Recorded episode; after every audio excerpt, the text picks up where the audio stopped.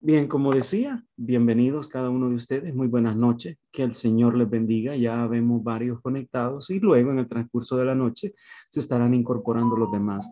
Hemos llegado ya al sexto taller, sexto y último de los talleres, sin embargo recuerden que no es la última actividad que hacemos dentro de este eh, seminario, sino que el día lunes nos queda todavía el conversatorio creo que eh, para muchos de nosotros es quizás hasta una algo curioso, ¿verdad? Hablar con un hermano que tal vez tiene ideas diferentes.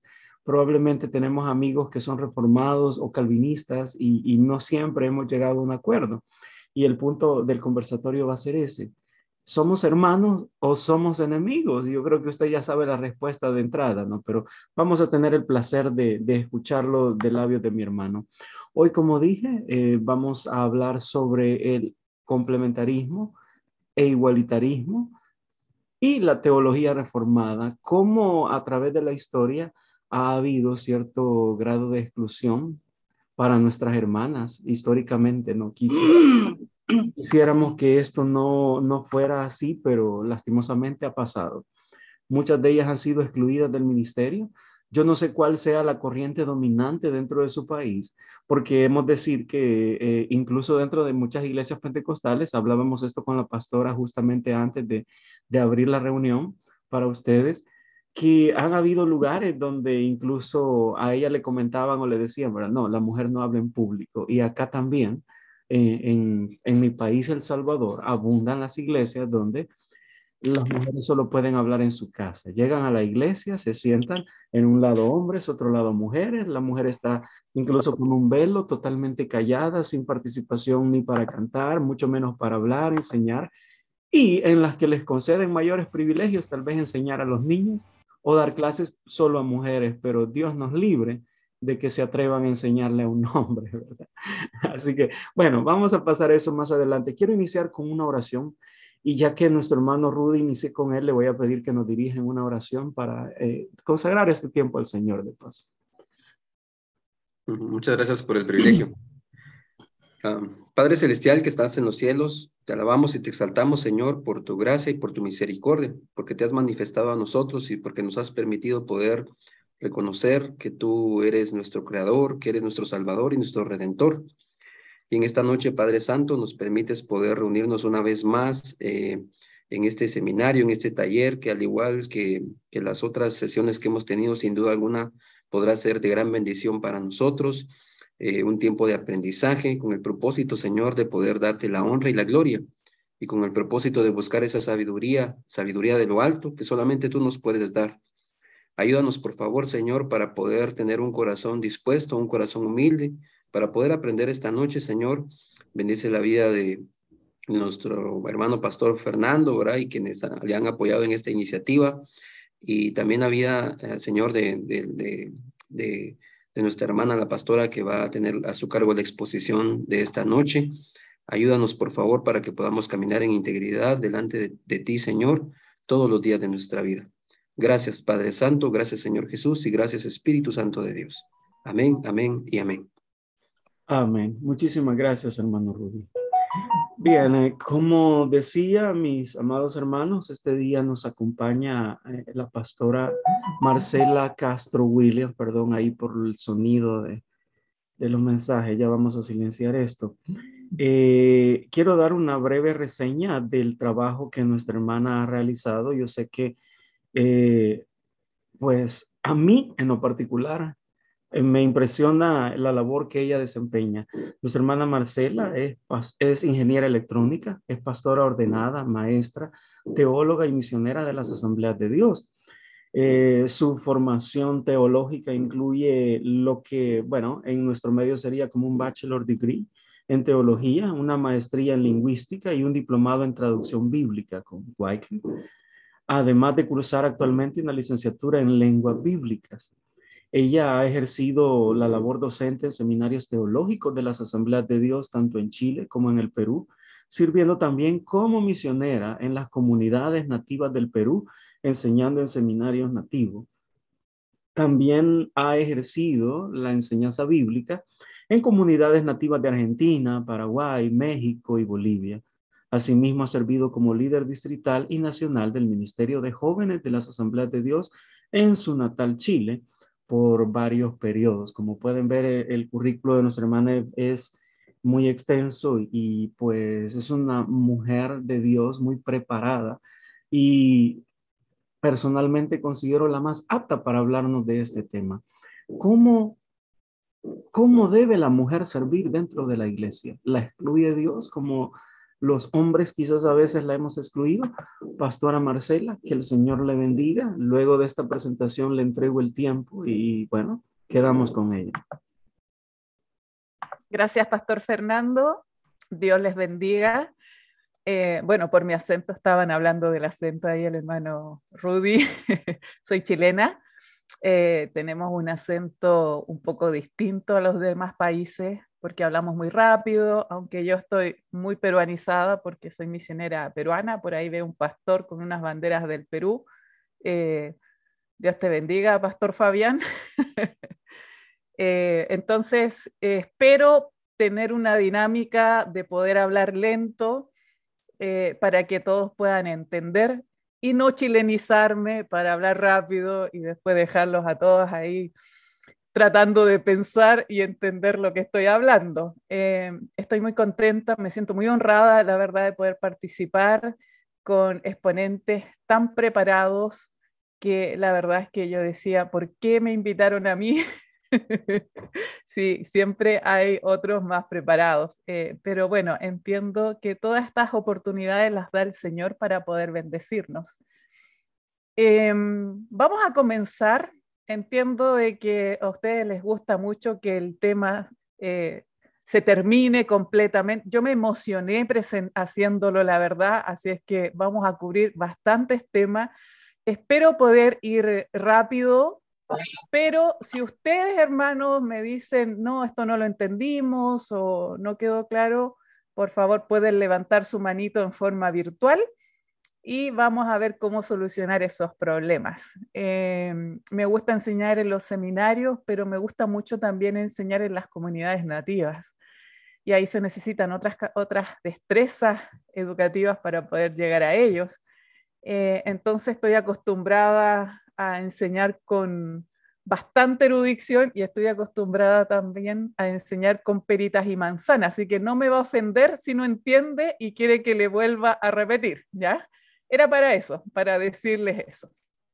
Vamos a comenzar entonces con este tema que la verdad es que lo encuentro muy interesante, muy bonito. Eh, le explicaba al pastor eh, Fernando que hace tiempo que no lo que no lo revisaba porque en lo personal yo no he sentido una discriminación dentro de las asambleas de Dios. Yo soy de las asambleas de Dios y siempre he podido ejercer el liderazgo.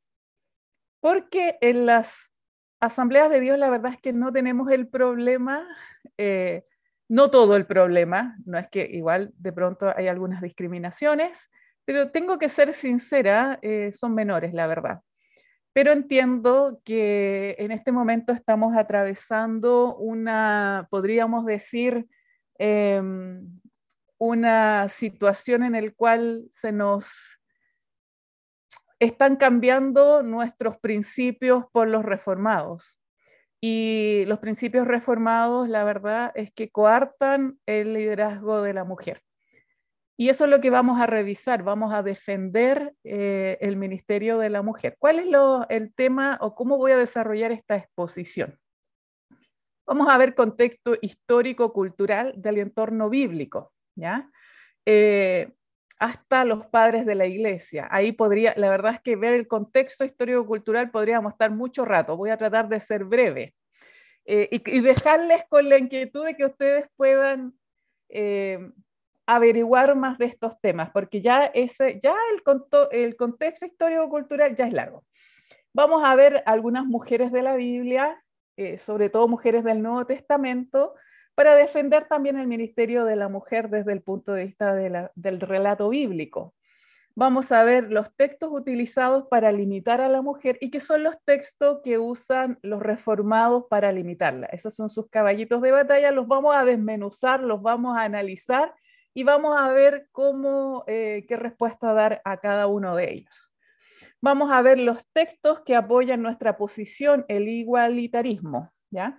También vamos a ver, y esta es la parte que más me gusta, la historia, el trabajo pionero de las mujeres, porque yo también soy misionera eh, y porque también eh, estoy relacionada con muchas mujeres que hacen un trabajo extraordinario.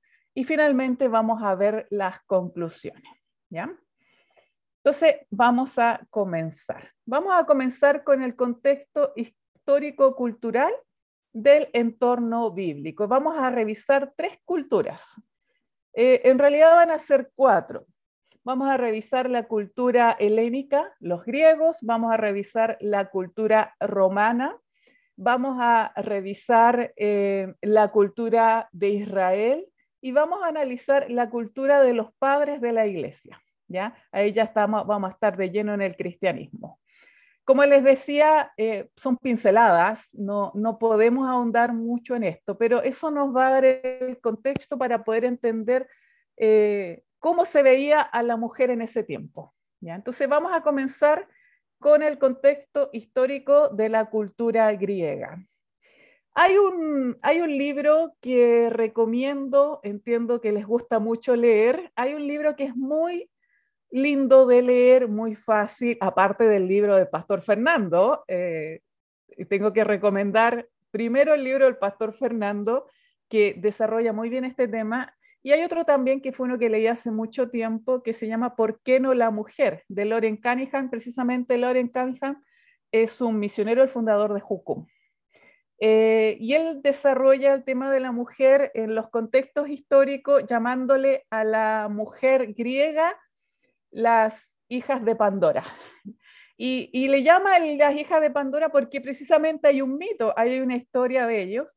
Y, fíjese cómo son las historias de la creación de la mujer en las distintas culturas. Nosotros tenemos nuestra historia que la, que la heredamos de los judíos.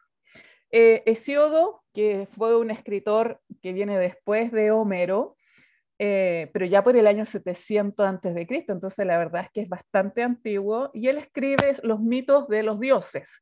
Entonces dice que los hombres eran felices, solamente género masculino, hasta que Prometeo, uno de los titanes, robó el fuego de los dioses y lo compartió con los humanos.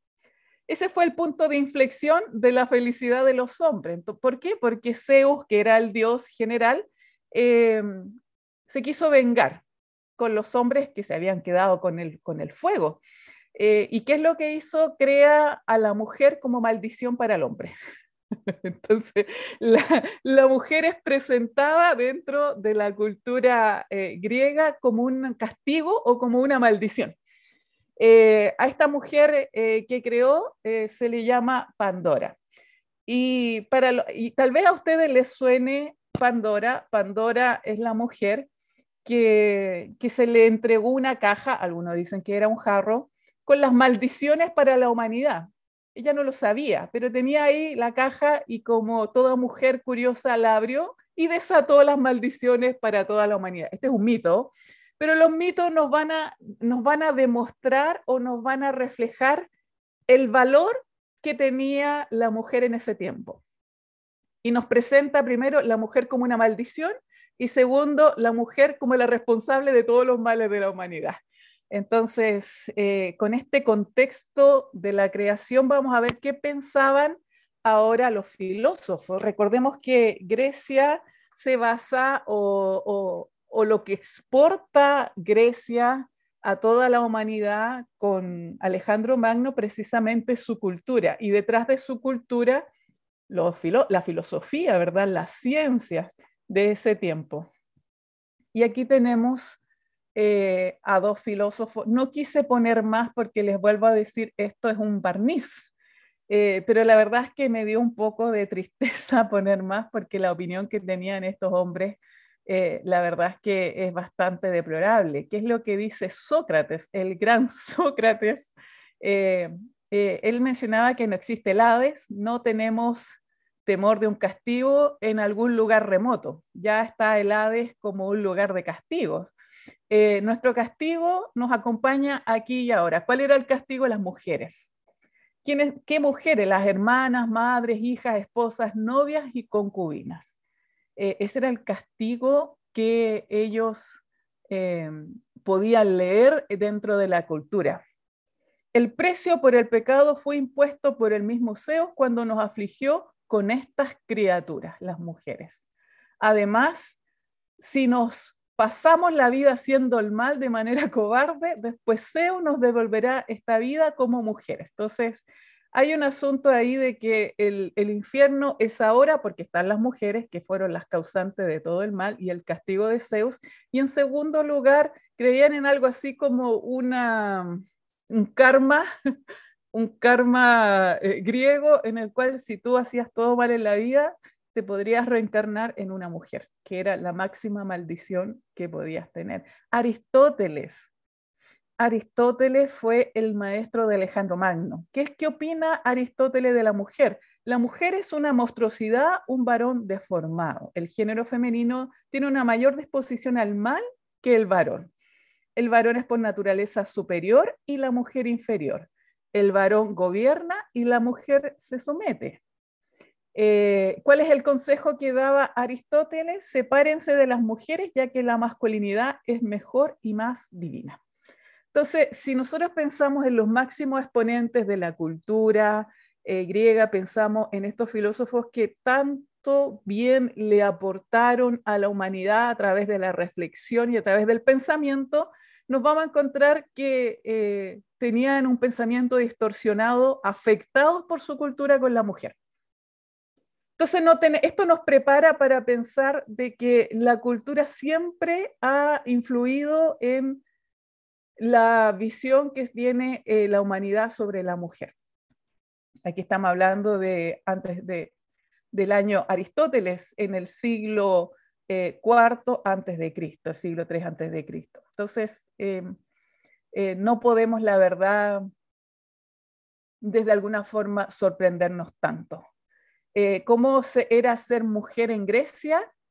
la mujer vivía encerrada en su casa y se le dejaba salir a buscar agua. Entonces la fuente era el lugar de reunión en el cual ella tenía con otras mujeres para poder chismear, por ejemplo, y para poder contarse las cosas porque estaba prohibido que ella saliera. Eh, eh, otra, otro lugar o otros momentos en los cuales ella salía eran cuando las, habían fiestas dedicadas solamente a las mujeres. Eh, y ahí salían y se, y, se olvidaban de que eran casadas y todo. Había una libertad que se transformaba en libertinaje. ¿Cómo era la educación? La educación era práctica y lo único que hacía era prepararla para el hogar. Eso, tampoco nos puede sorprender porque antiguamente la educación de la mujer era eso, prepararlas para el hogar. Eh, y siempre ella era considerada eh, una menor de edad en el cual se sometía primero a sus padres, a sus hermanos, después al esposo y después a los hijos. Ella nunca podía eh, una autoridad o no podía presentarse como un mayor de edad frente a la ley. Eh, ¿Qué más tenemos con respecto al matrimonio? Fíjense lo deformado que era el concepto del matrimonio. Y ahí distinguimos que ellos eh, se reservan tres formas de ver a las mujeres. Primero, eh, con las amantes en las cuales podían tener placer. Segundo, con las concubinas en las cuales se podían preocupar de la persona del hombre. Y por último, la esposa, que debería ser eh, la, mujer más importante en la vida del, del hombre, del varón. La esposa estaba restringida solamente para tener los hijos legítimos. Eh, entonces, la verdad es que era una situación bastante deplorable eh, de las mujeres. ¿ya? Si la miramos desde nuestra perspectiva, estamos hablando de este siglo. Eh, esta situación de la mujer se mantuvo así o parecido por mucho tiempo. Veamos el contexto histórico de la cultura romana. el autor de ¿Por qué no la mujer? le llama las hijas de Venus. Y ahí vemos que eh, hay un, caso, una situación con el, pleito de, París, que es un mito también, en el cual habían tres diosas que querían ganarse la manzana de oro eh, por ser la más bella. Eh, dos de estas diosas son las más importantes. una es Juno, que era la diosa del matrimonio, y la otra es Venus, que era la diosa del amor, del adulterio y de las prostitutas. Ellas entraron algo así como para un concurso para ganarse un premio que era la manzana de oro y que se le iba a dar a la que era más bella. Eh, Zeus, que estaba de árbitro de esta situación, se le da a un joven llamado Paris, que tiene que ver con la guerra y todo lo, de Troya, para que él eligiera a cuál de estas tres era la más bella. Finalmente, eh, Venus eh, le ofrece el amor a, a Paris y él la elige como la mujer más bella. Eh, entonces, ella fue la que, mediante el engaño, pudo triunfar en este pleito. Y por eso se le llama, eh, Loren Cunningham le llama las hijas de Venus, eh, con la moraleja de que los hombres no podían confiar en las mujeres porque creían que eran hijas de Venus, famosos por su corazón engañoso. Y, es triste ver cómo en este mito, todos estos son mitos, nosotros los entendemos como mitos, ¿verdad? En este mito, la que gana es la adúltera, que además es más bonita y además es más inteligente o más astuta. Eh, y la que pierde es Juno, que es la diosa del matrimonio. Eh, y esto, este concepto en el cual el mal de alguna forma triunfa, se, permea la cultura, porque ¿cómo era la cultura, por ejemplo, del matrimonio en Roma? ¿Cómo, eh, ¿Qué concepto ellos tenían del matrimonio? Si tenemos que la diosa del matrimonio es la que la vencida y la, y la que gana es la diosa del amor, el adulterio y las prostitutas, eh, el concepto que se tenía del matrimonio era eh, no sé si se entiende esta palabra, paupérrimo, miserable, eh, eh, no, no podríamos decirlo de otra forma.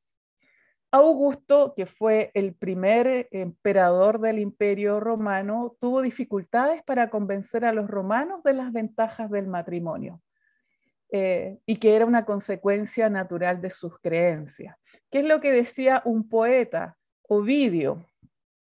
Que él vivió a principios del primer siglo, eh, que aconsejaba tener dos amantes al mismo tiempo porque más fuerte es quien puede tener más. Eh, si eres sabio, engaña solo a las mujeres, engaña a las engañadoras, como Venus. Ellas en su mayor parte son una clase injusta que caigan en la trampa que han tendido. Entonces, la mujer es vista como eso, como una engañadora. Eh, qué triste, qué triste. Este es el contexto romano y por lo tanto es el contexto de principio del, primer siglo en el cual ministra el Señor Jesús, en el cual eh, escribe Pablo y los apóstoles. Este, eh, esta cultura era la que reinaba en ese tiempo. Y esto nos va a servir también para entender ¿por qué Pablo escribe lo que escribe? Eh, porque nosotros estamos muy distantes culturalmente, por lo tanto hay cosas que no podemos entender, menos en este tiempo. ¿Cómo era ser una mujer en Roma? Las mujeres ni siquiera tenían un nombre novedoso. Eh, por ejemplo, si el hombre se llamaba Julio, su hija se iba a llamar Julia. No la iba a bautizar con un nombre bonito porque les gustaba, no, ellas ni siquiera tenían derecho a un nombre novedoso no tenían dioses propios, eh, ellos adoraban los dioses, ellas no podían elegir el dios a quien adorar, adoraban los dioses de sus padres y cuando se casaban tenían que adorar los dioses del esposo. Eh, eh, también, igual que las griegas, eran consideradas menores de edad en todo lo que fuera civil. no era dueña de sí misma. Eh, y con respecto al derecho a vida, dice, si das a luz un niño, déjalo vivir. Si eres una niña, abandónala, a la intemperie. Aquí quiero hacer un, alto para que podamos reflexionar. Eh, este, esto, me viene así como un, recuerdo de, de las visitas misioneras que he hecho. Nosotros estamos muy acostumbrados a nuestra cultura Cuando salimos de nuestra cultura y nos vamos a otros países muy distantes culturalmente, por ejemplo, países del mundo musulmán o la India, eh, somos conscientes de los orígenes culturales nuestros. ¿Cuáles son nuestros orígenes culturales? El cristianismo. Aunque nuestras naciones sean laicas o se digan laicas, tenemos una base cristiana de nuestra cultura.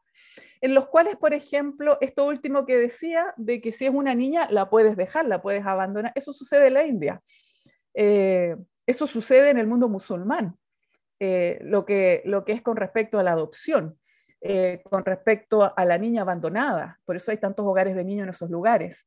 Em, y se da que eh, nuestra base legal está basada en principios cristianos, en el cual la adopción es igualitaria. Cuando, cuando un, un ciudadano de Occidente adopta un niño, ese niño tiene los mismos derechos que los hermanos naturales. Ante la ley es así, ¿verdad? En la mayoría de los países. En otros países no es así. En otras culturas no es así. Eh, el niño adoptado siempre es un bastardo. Ni siquiera hereda el, apellido del, de los padres. ¿Por qué? Porque siempre por ley es un adoptado. ¿Y de dónde viene la base de la adopción? Viene de la, Biblia, en el cual nosotros como cristianos, al ser adoptados, somos injertados y tenemos todos los derechos que los hijos naturales. Eh, y ahí uno se da cuenta cuán fuerte es nuestra cultura. Esa cultura que nace con la evangelización y que no era previa, porque aquí estamos viendo que el mundo romano no em, respetaba la vida de la mujer. En la India sucede eso. En la India las niñas son abandonadas, pero no por un asunto de creencias, sino por un asunto económico, la dote. Y hay muchas misioneros que están trabajando allá, precisamente levantan hogares de niños para qué? Para poder adoptarlos a las niñas y poder darles un hogar.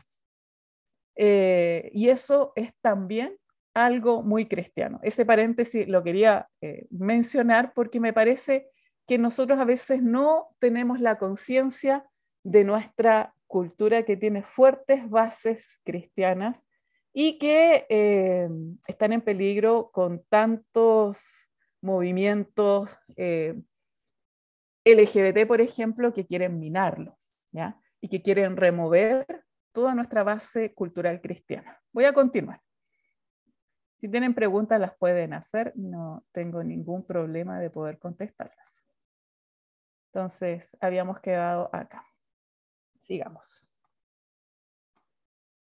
Ahora vienen las hijas de Eva, que es, eh, que es la denominación que da Loren Cunningham y también el pastor Fernando cuando escribe su libro La maldición de las hijas de Eva, pensando en eso, pensando en cómo es la visión eh, de los israelitas, del pueblo de Israel. Y al contrario de los mitos griegos y los mitos romanos, que es una copia y es un un copy-paste de, los mitos griegos, solamente que le cambian los nombres.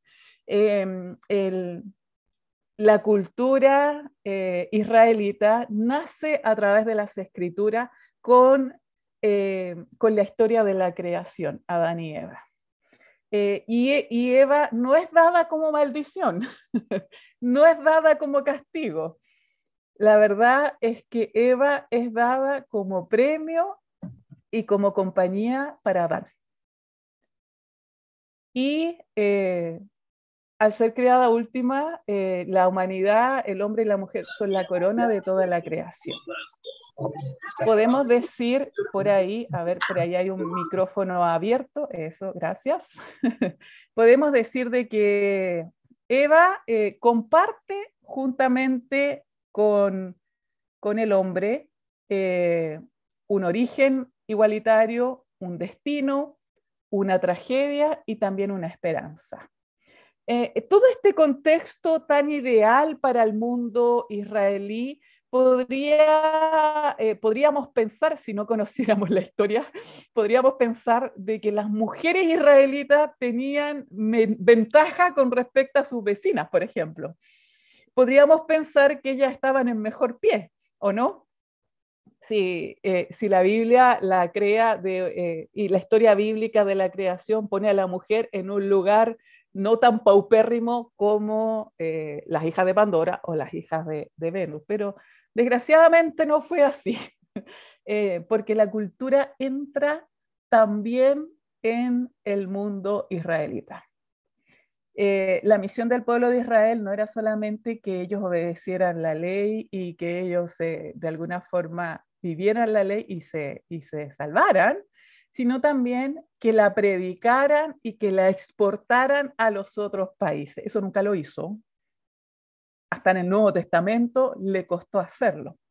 Entonces, eh, tenían que influenciar al mundo y, y, de alguna forma con sus valores vencer los valores de los, de los países paganos, pero no fue así. Que, eh, cuando los judíos comienzan a escribir su Mishnah, que es la interpretación de las escrituras, tienen estos textos. Bienaventurado aquel que no me creó gentil, un desprecio por las naciones. Bienaventurado aquel que no me creó mujer, un desprecio por las mujeres. Bienaventurado aquel que no me creó un hombre ignorante o un hombre esclavo. Entonces vemos que la cultura de circundante ha ingresado a Israel y ellos también se vieron afectados y también eh, había un desprecio hacia la mujer. Triste.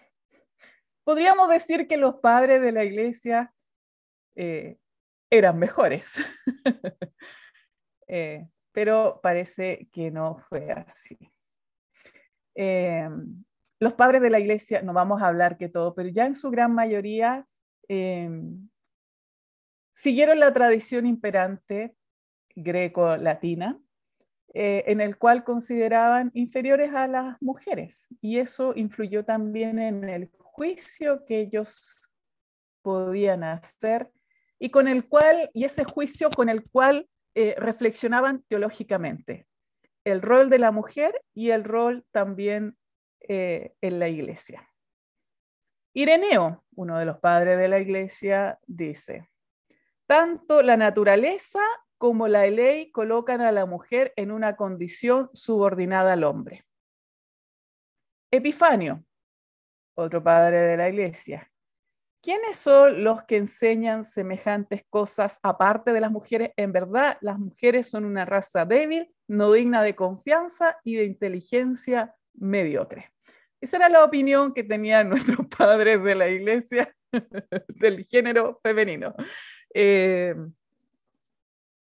hay más, San Agustín, Tertuliano, todos se mandan sus discursitos con respecto al género femenino. Para más detalles les recomiendo el libro del pastor Fernando, donde nos da todos estos eh, todos estos chismes de los padres de la iglesia, cómo desprecian a las mujeres, ¿ya?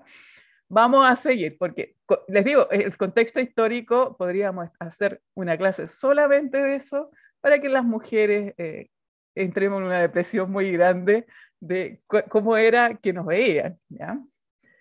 Eh, ¿Hay alguna pregunta hasta acá?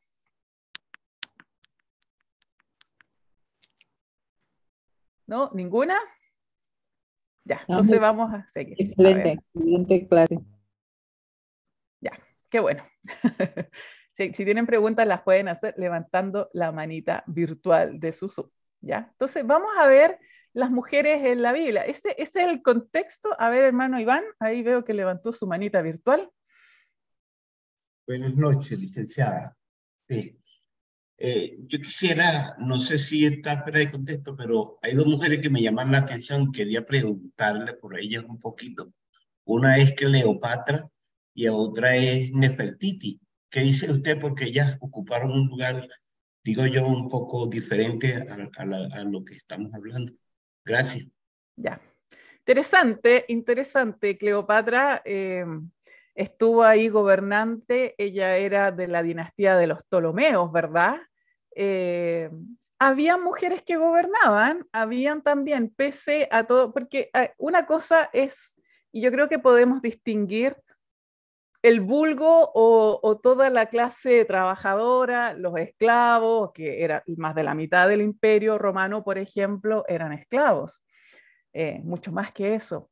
Eh, y estaban los gobernantes, y por ahí sí se podía, y por ahí ellas sí podían gobernar, porque por un derecho sanguíneo eh, les correspondía. Pero no era, no era la ley. No lo hacían por, o no, no lograban hacerlo por sus méritos, sino más bien por un asunto más bien de herencia. ¿ya? Algunos lo hicieron bien, otros no lo hicieron tan bien. De Nefertitis, la verdad, no tengo mucho que decir. Eh, la conozco obviamente en el contexto histórico de, Egipto, pero más que eso no, pero de Cleopatra sí. Eh, Cleopatra fue una tremenda mujer, pero también eh, duró poco. El contexto en el cual estuvo no le fue muy favorable, la verdad. Eh, pero sí, claro, podían gobernar porque estaban inmersas en esto de ser una élite y además por derechos sanguíneos les correspondía este gobierno. Eh, el hecho de que la mujer tuviera esto tan limitado obedecía, como yo le decía, a una clase social, pero las más altas sí tenemos, eh, y lo vemos en la Biblia con las reinas, las vemos en la, historia, que, que por ahí ellas sí podían hacerlo, pero no era la regla. ¿ya? No era la regla, eran más bien excepciones. Vamos a mirar eh, mujeres de la Biblia, que, porque de pronto por ahí hay un argumento que no, que las mujeres no han tenido mucha participación. Vamos a recordar, yo sé que ustedes son lectores bíblicos, y vamos a recordar estas mujeres que hicieron tantas, em, fueron usadas por Dios o Dios las escogió para trabajos específicos. Eh, en el Antiguo Testamento hay más mujeres, por supuesto, y ustedes las pueden eh, recordar o las pueden leer en la mayoría de los libros que hablan con respecto al ministerio de la mujer. Eh, alguna de ellas, Miriam, que fue profetisa, ¿verdad? La hermana de Moisés y de Aarón. Por ahí no lo hizo tan bien, pero tampoco lo hizo mal.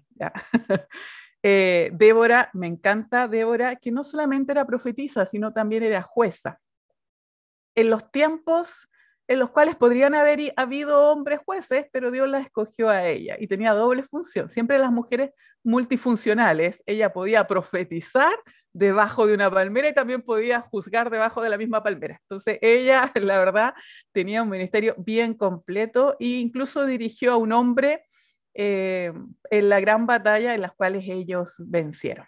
¿ya? Esa es la historia que nos encontramos en jueces 4 y 5. Entonces aquí tenemos una, tenemos una líder, tenemos una líder completa. Y en ese sentido la Biblia nunca se ha guardado esto, eh, sino la Biblia es lo suficientemente completa como para presentarnos a sus hombres y a sus mujeres con sus, con sus virtudes y con sus defectos.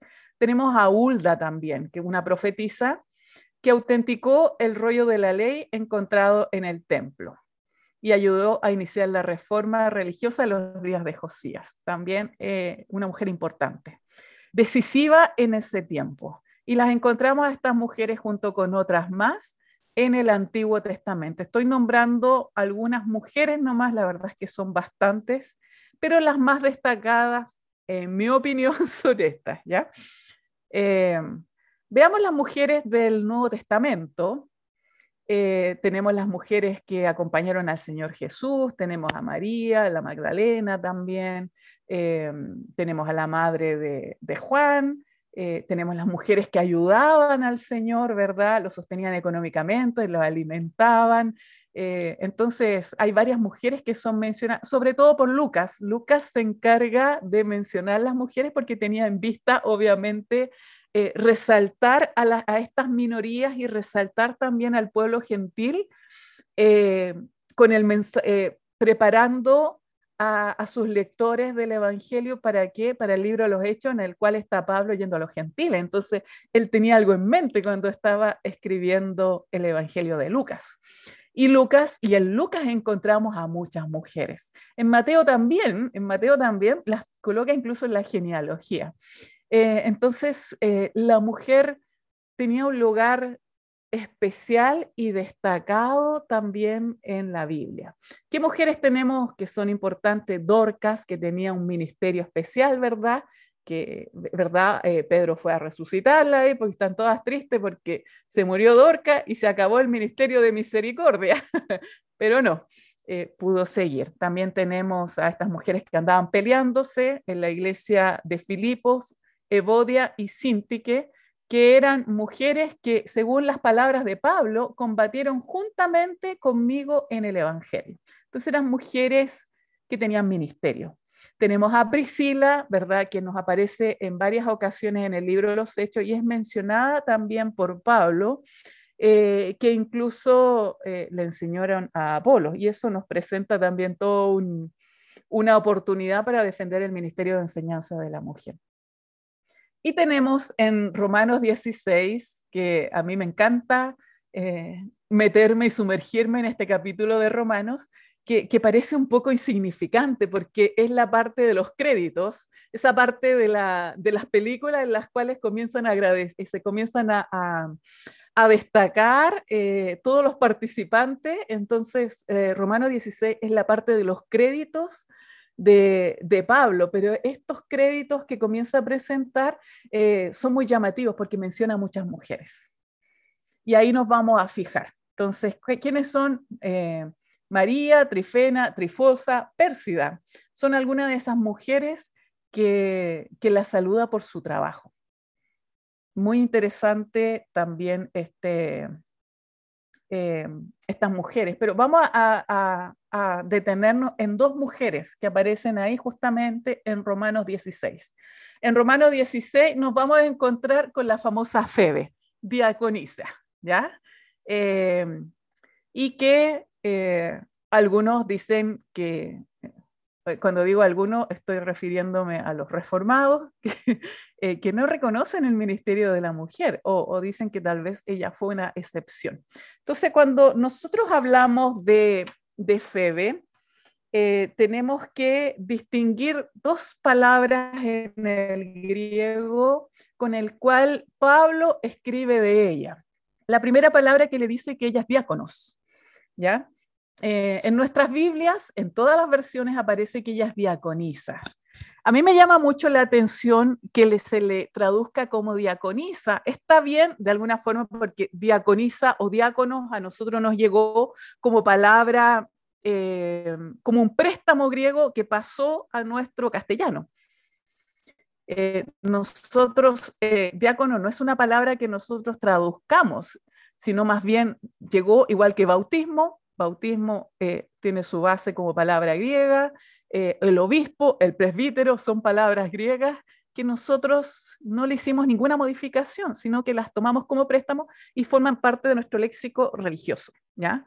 Eh, en este caso, diácono o diaconisa es eso, pero ¿qué era ser diácono o diaconisa? la palabra diáconos se usa reiteradamente en la Biblia, en el Nuevo Testamento, y significa servidor. Eh, servicio. Y nosotros lo identificamos por eso, por en Hechos 6, cuando habla de los diáconos, que nunca dice diácono, en realidad dicen que eran necesarias personas para servir en las mesas. Y ahí usa la palabra, la usa como verbo. ¿ya? Eh, entonces, esa es la palabra diácono que usa con esta, con esta mujer Febe. Pero cuando se traduce diácono en el sentido de los que ayudan o los que sirven, eh, como los conocemos o como aparecen eh, con sus requisitos ahí en Primera Timoteo, eh, estos diáconos aparecen en el contexto o cerca de la palabra obispo, que son los pastores. En todas las otras veces en el Nuevo Testamento donde aparece la palabra diáconos, significa ministro o servidor. Eh, cuando se menciona a Febe, no está en el contexto de los obispos. Entonces, ¿cuál es la posición que toman algunos teólogos? Es que probablemente esta mujer Febe no era diaconisa en el sentido de los diáconos que apoyan la labor de la iglesia, que sirven a la iglesia junto con el obispo, por ejemplo. Muchos creen que ella de verdad era ministro era una servidora. Cuando Pablo usa la palabra diáconos, la usa para él mismo. Cuando dice que él es ministro del Señor, se la atribuye a Tíquico, a Epafras, a Timoteo, incluso al Señor Jesús. Entonces tenemos aquí eh, que podemos hacer una distinción con respecto a Febe. Y, y, le haría justicia decir que Febe era ministro, más que decir que era diaconisa. ¿Cómo toma fuerza esto de ser ministro eh, en el sentido de un liderazgo? Porque además se le da esta otra eh, palabra, otro, eh, que ella además era ayudadora, incluso fue ayudadora de Pablo. Esa palabra ayudadora en griego es prostatis. Solamente aparece en ese lugar del Nuevo Testamento y se traduce con el sinónimo de protectora o defensora. Tiene un sentido de liderazgo. Era alguien que ayuda, pero que ayuda en la dirección, en el liderazgo. Esas dos palabras, diáconos como ministro y prostatis como líder, como protectora, como jefe, eh, le da fuerza a la idea de que Febe no solamente era una diaconisa como nosotros nos imaginamos, sino más bien una ministra. Eh, es bien interesante eh, la traducción y la lectura que podemos hacer de Febe. Yo no encuentro, no encuentro argumentos para decir que ella era diaconisa, encuentro más bien argumentos para decir que ella era ministra. y además que la pone al principio de todo esto que, que, comienza después a nombrar. Entonces ella era una persona muy importante, además que iba con la carta de, Pablo. ¿ya? A los romanos. Tenemos la siguiente, que es Junia.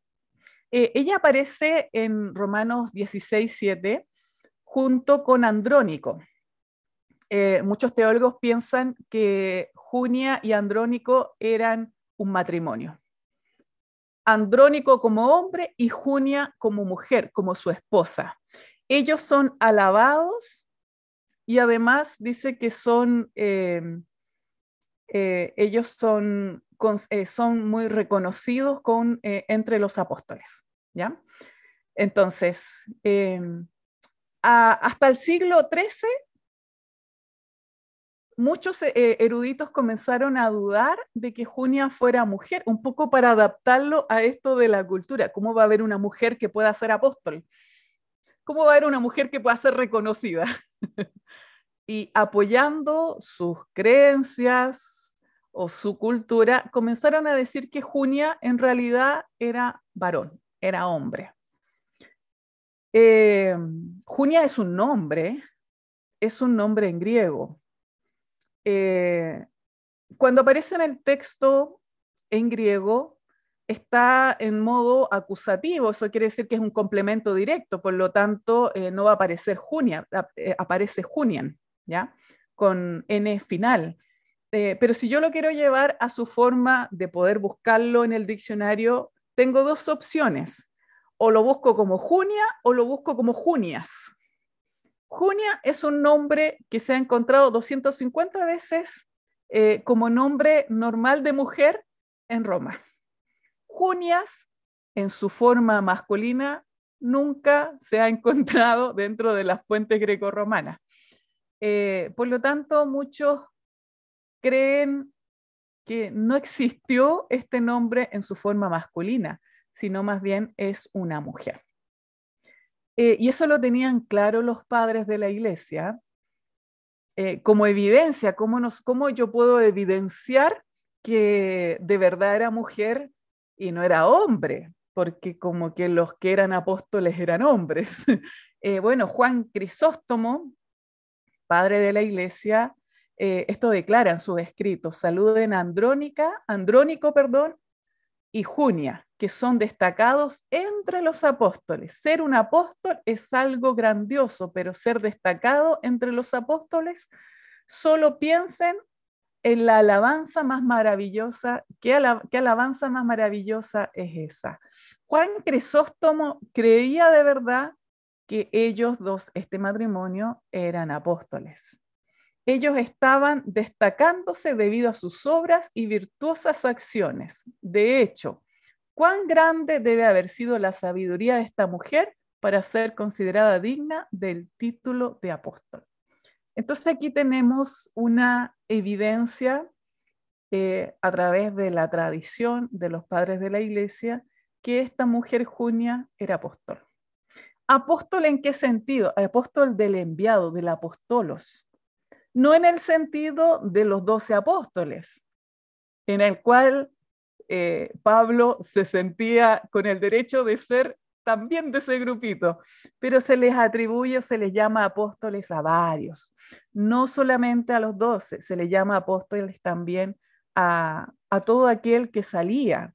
A Lucas se le llamó apóstoles también en la Didaje, eh, un escrito del tiempo de los apóstoles en el cual decía que habían apóstoles itinerantes, que qué es lo que hacían evangelizar y a ellos les llamaban, estos misioneros itinerantes, se les llamaba también apóstoles. Entonces, no tenemos que ponernos grave precisamente con el término apóstol, eh, porque eh, incluye un sentido amplio. Eh, pero sí llama la atención que a esta mujer se le pueda considerar apóstol.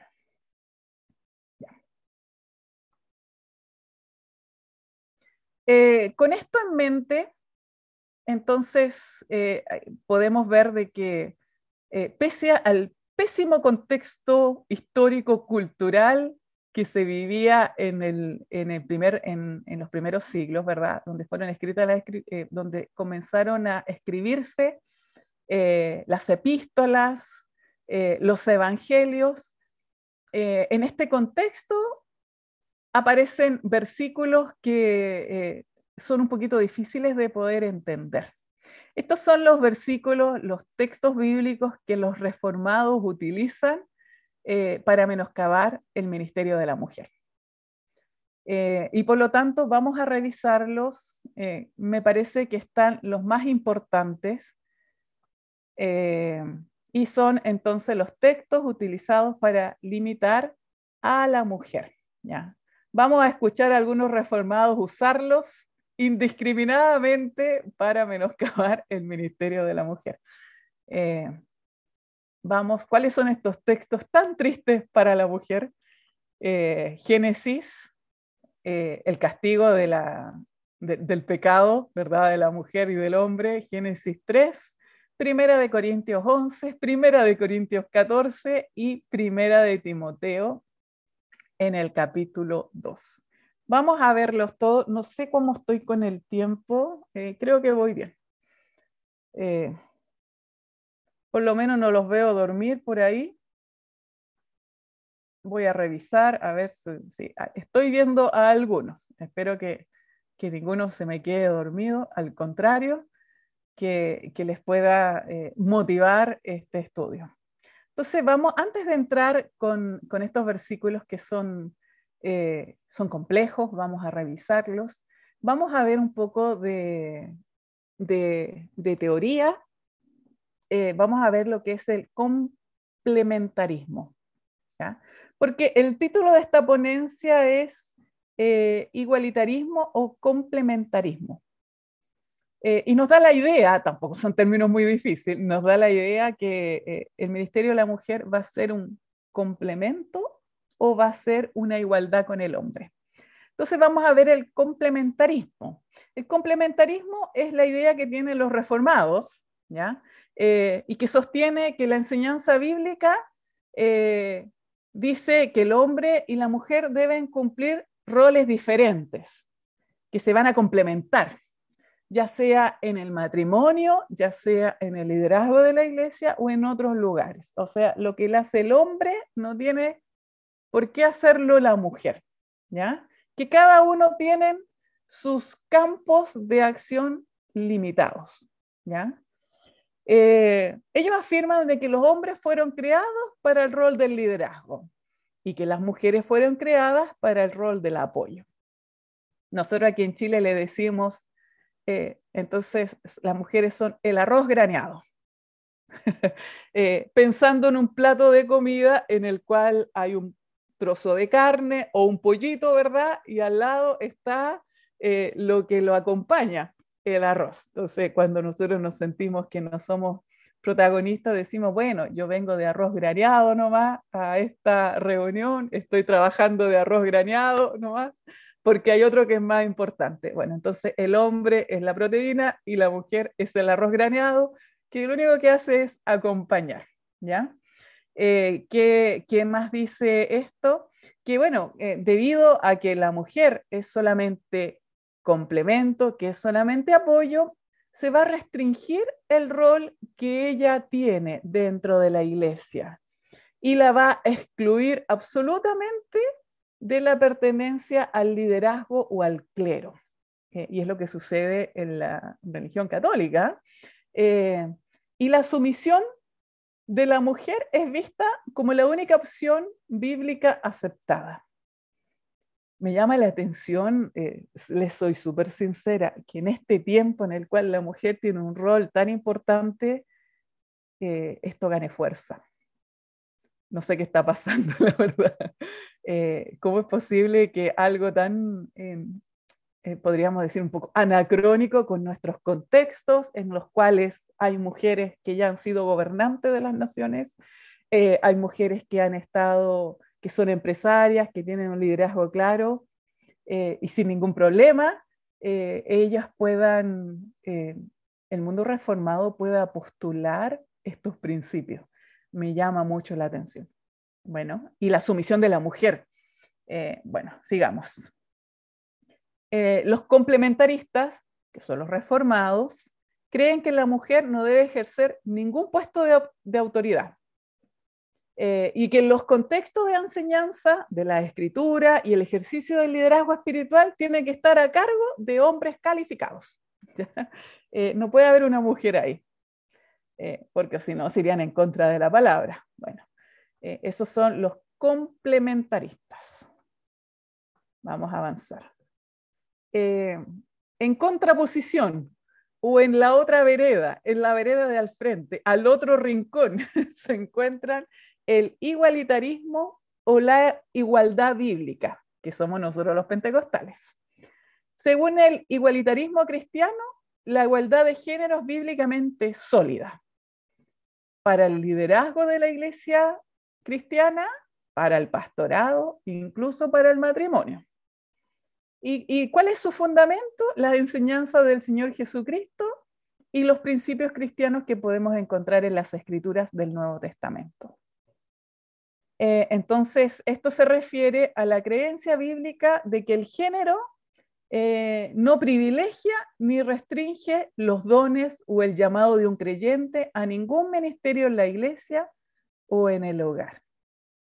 Eh, entonces, esto es igualdad de autoridad y de responsabilidades entre los géneros. Y las mujeres pueden ejercer eh, autoridad en el clero o en los ministerios, que algunos nombró apóstoles, evangelistas, profetas, pastores y maestros. Cualquiera de ellos puede ser la mujer. Vamos a ver si esto se ha cumplido a cabalidad o es un bonito discurso eh, o buenos deseos. ¿ya? Pero esa es lo que presenta el igualitarismo. Cuando hablamos de igualitarismo, que la mujer puede desempeñar cualquier labor dentro de la iglesia, ya sea líder, ya sea pastora, ya sea que enseñe, ya sea que esté en la puerta, cualquiera lo puede ejercer.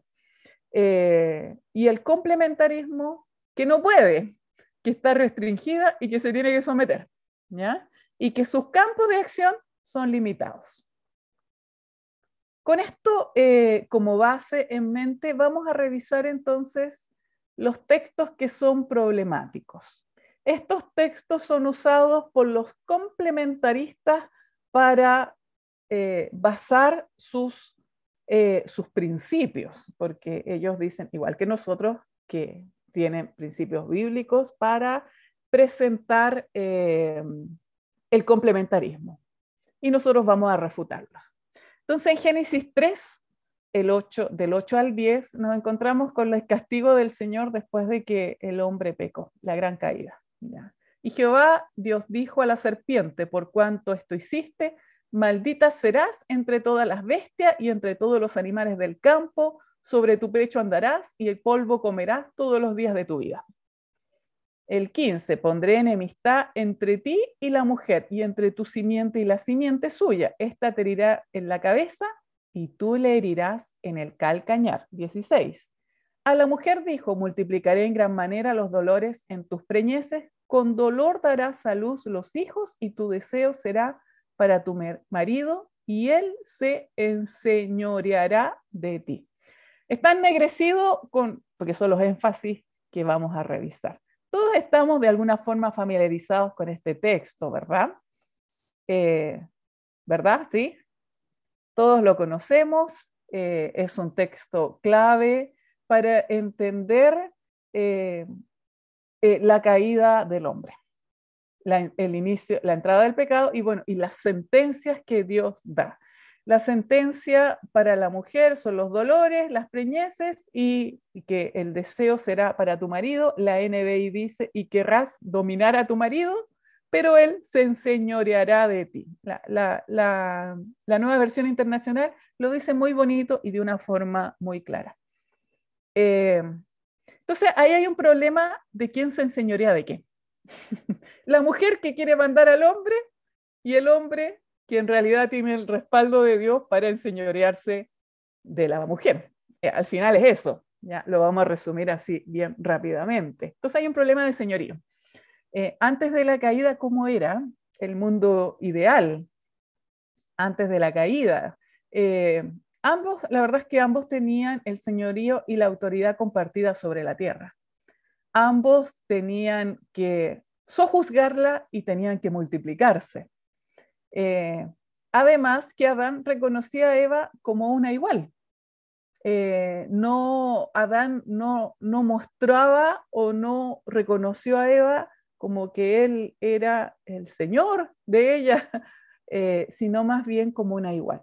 Entonces, antes de la caída no existía eso que alguien se enseñoreara del otro. La humanidad, el ser humano, que era la primera pareja, era la que se enseñoreaba de qué? De todo el mundo de las aves y de las bestias. Después de la caída, ¿qué pasó? Bueno, después de la caída, eh, la culpa es compartida por ambos. Eh, o si no, se hubiese castigado solamente a uno, pero se castigó a, los dos. Hasta la serpiente salió castigada, así es que todos los participantes se fueron castigados, ¿ya? Eh, ¿Qué más? Eva fue engañada, pero Adán pecó deliberadamente. Adán sabía lo que estaba haciendo. Eva se dejó llevar por esto que le dijo la serpiente y todo, un poco más inocente ella, y de ahí que le atribuyen a las mujeres eh, una capacidad de ser engañadas eh, con gran rapidez, ¿ya? Eh, entonces de ahí viene la sentencia que el hombre se va a enseñorear de la mujer. esta dominación del hombre sobre la mujer que la reconocemos aquí en las escrituras, vino como consecuencia de la caída y no formaba parte del plan de Dios. Eh, el plan de Dios para el hombre y la mujer era igualdad, pero se ve alterado por la entrada del pecado. ¿Quién salió perdiendo? Todos salimos perdiendo. El hombre salió perdiendo, la mujer también. Y la mujer salió perdiendo en que tuvo que someterse al hombre. Pero eh, dentro de, este, eh, de, estas, de estos castigos eh, aparece la promesa de la simiente de la mujer, ¿verdad? ¿Y la simiente de la, de la mujer quién es? ¿Quién es esta simiente que aparece ahí en el versículo 15? A ver si alguien me puede contestar. Yo entiendo que es Cristo. Cristo. Es Cristo, muy bien. Entonces, en Cristo iba a vencerse este, eh, esta maldición. Y Cristo llegó. Por lo tanto, podemos reflexionar de que esta maldición debería ser eliminada. ¿Por qué? Porque dice Gálatas 3:28, ya no hay judío ni griego, ya no hay esclavo ni libre, no hay varón ni mujer, porque todos vosotros sois uno en Cristo Jesús. Entonces, ¿qué nos presenta el Evangelio en un contexto en el cual, eh, como lo vimos, la mujer es sometida, la mujer en los contextos históricos es la que engaña, eh, es la maldición, eh, es la, mujer malvada, es la más astuta, es, la que sale ganando, y, la mujer de alguna forma honesta es la que sale perdiendo. Eh, nos encontramos con que en Cristo somos iguales. No hay ni judío ni griego. Ya no hay un pueblo especial escogido. Ahora el pueblo es el que tiene, el que recibe a Cristo, el que forma parte de la iglesia. Ya no hay esclavo ni libre. En, estábamos hablando en sociedades en el cual eh, algunos creen y calculan que el 80% de la población era esclava. Ya no hay varón ni mujer. Eso siempre ha sido mitad y mitad. Porque todos van a ser uno en Cristo. ¿Por qué? Porque Cristo, la simiente de la mujer, era, la que venía era el que venía a traer el vencimiento de esta maldición. Por lo tanto, eh, ¿cuál es la labor del cristianismo? La labor del cristianismo es, con la llegada del Señor Jesús, comenzar a abolir estas maldiciones, en el cual ya no hay que uno se tenga que enseñorear del otro, sino más bien todos poder participar en libertad y en igualdad. Esto es gradual, obviamente, pero es el plan de Dios. Entonces, el problema del señorío debería de ser reflexionado como algo que está evolucionando, que debería de ya no, no estar presente, pero como nos cuesta, debería de estar evolucionando a eh, perdurar solamente la libertad, a imponerse la libertad en Cristo por sobre la maldición a la humanidad hasta que todo sea totalmente redimido. La tierra, ¿verdad? Que da fruto eh, con esfuerzo, bueno, esa va a haber eh, cielo nuevo y tierra nueva. ¿ya? Eh, bien. ¿Dudas al respecto? ¿Ninguna? Sigamos entonces. Este otro texto que es bastante extenso lo encontramos en Primera de Corintios 11, en el cual habla que voy a leer las partes ennegrecidas para poder avanzar con un poquito más de rapidez. El varón es la cabeza de la mujer, que la mujer se tiene que cubrir la cabeza cuando está adorando, ¿ya? Eh, si no se la va a cubrir, que se corte el cabello. ¿ya? Eh, ¿Qué más? Que la mujer es la gloria del varón. Eh, y eso. Entonces tenemos estos puntos que son importantes y vamos a, vamos a tratar de desmenuzarlo y, poder darle una explicación. Eh, voy a dar otro, otro, contexto, otro contexto histórico y cultural para poder entender. Eh, Pablo comenzó, y aquí entramos a Pablo, habíamos visto un texto del Antiguo Testamento, ahora estamos en el Nuevo Testamento y estamos viendo a Pablo. Pablo comienza a escribir las cartas dando respuesta a las problemáticas puntuales de ese tiempo. ¿Y cuáles eran las problemáticas puntuales de ese tiempo? Bueno, era el judaísmo, que llegaban a las iglesias y querían hacer judaizar a, los gentiles, eh, y que vemos que trataron de solucionarlo eso con el concilio de Jerusalén, ¿verdad? Eh, pero eh, se movían en ese tiempo. Y lo segundo era el gnosticismo. Y el gnosticismo era una mezcla media sincrética entre pensamientos eh, griegos de ese tiempo, eh, en el cual eh, tenía varias aristas. Una de esas era que las mujeres gnósticas estaban considerándose iguales o superiores al hombre. Ese era uno de los problemas que estaban enfrentando.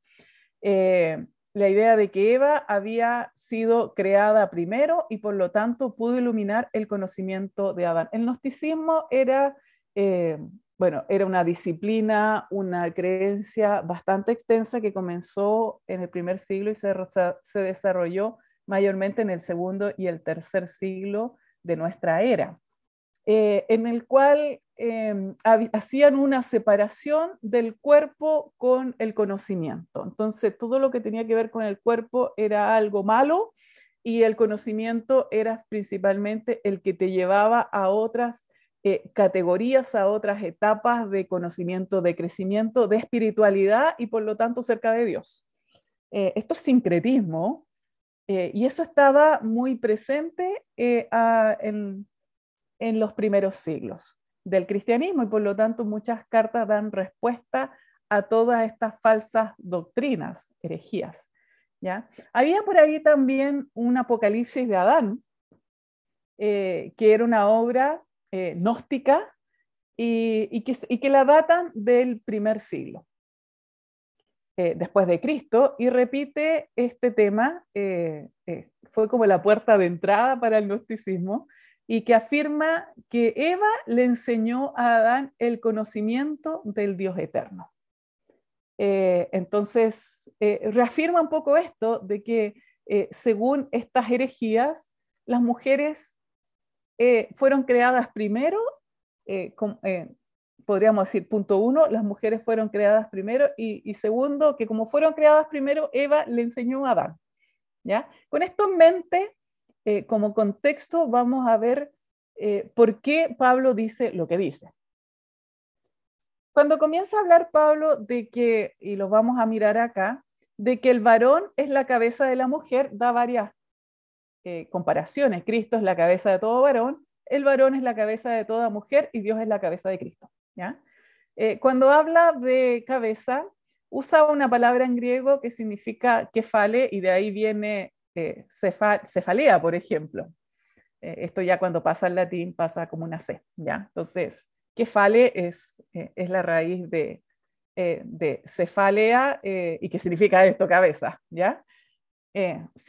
Literalmente significa cabeza y usa el término cabeza de forma literal cuando dice que la mujer, que hay mujeres que no se cubren la cabeza, o que el hombre tiene que adorar con la cabeza eh, cubierta o descubierta. Entonces ahí está usando en forma literal eh, cabeza, pero también lo usa en forma metafórica.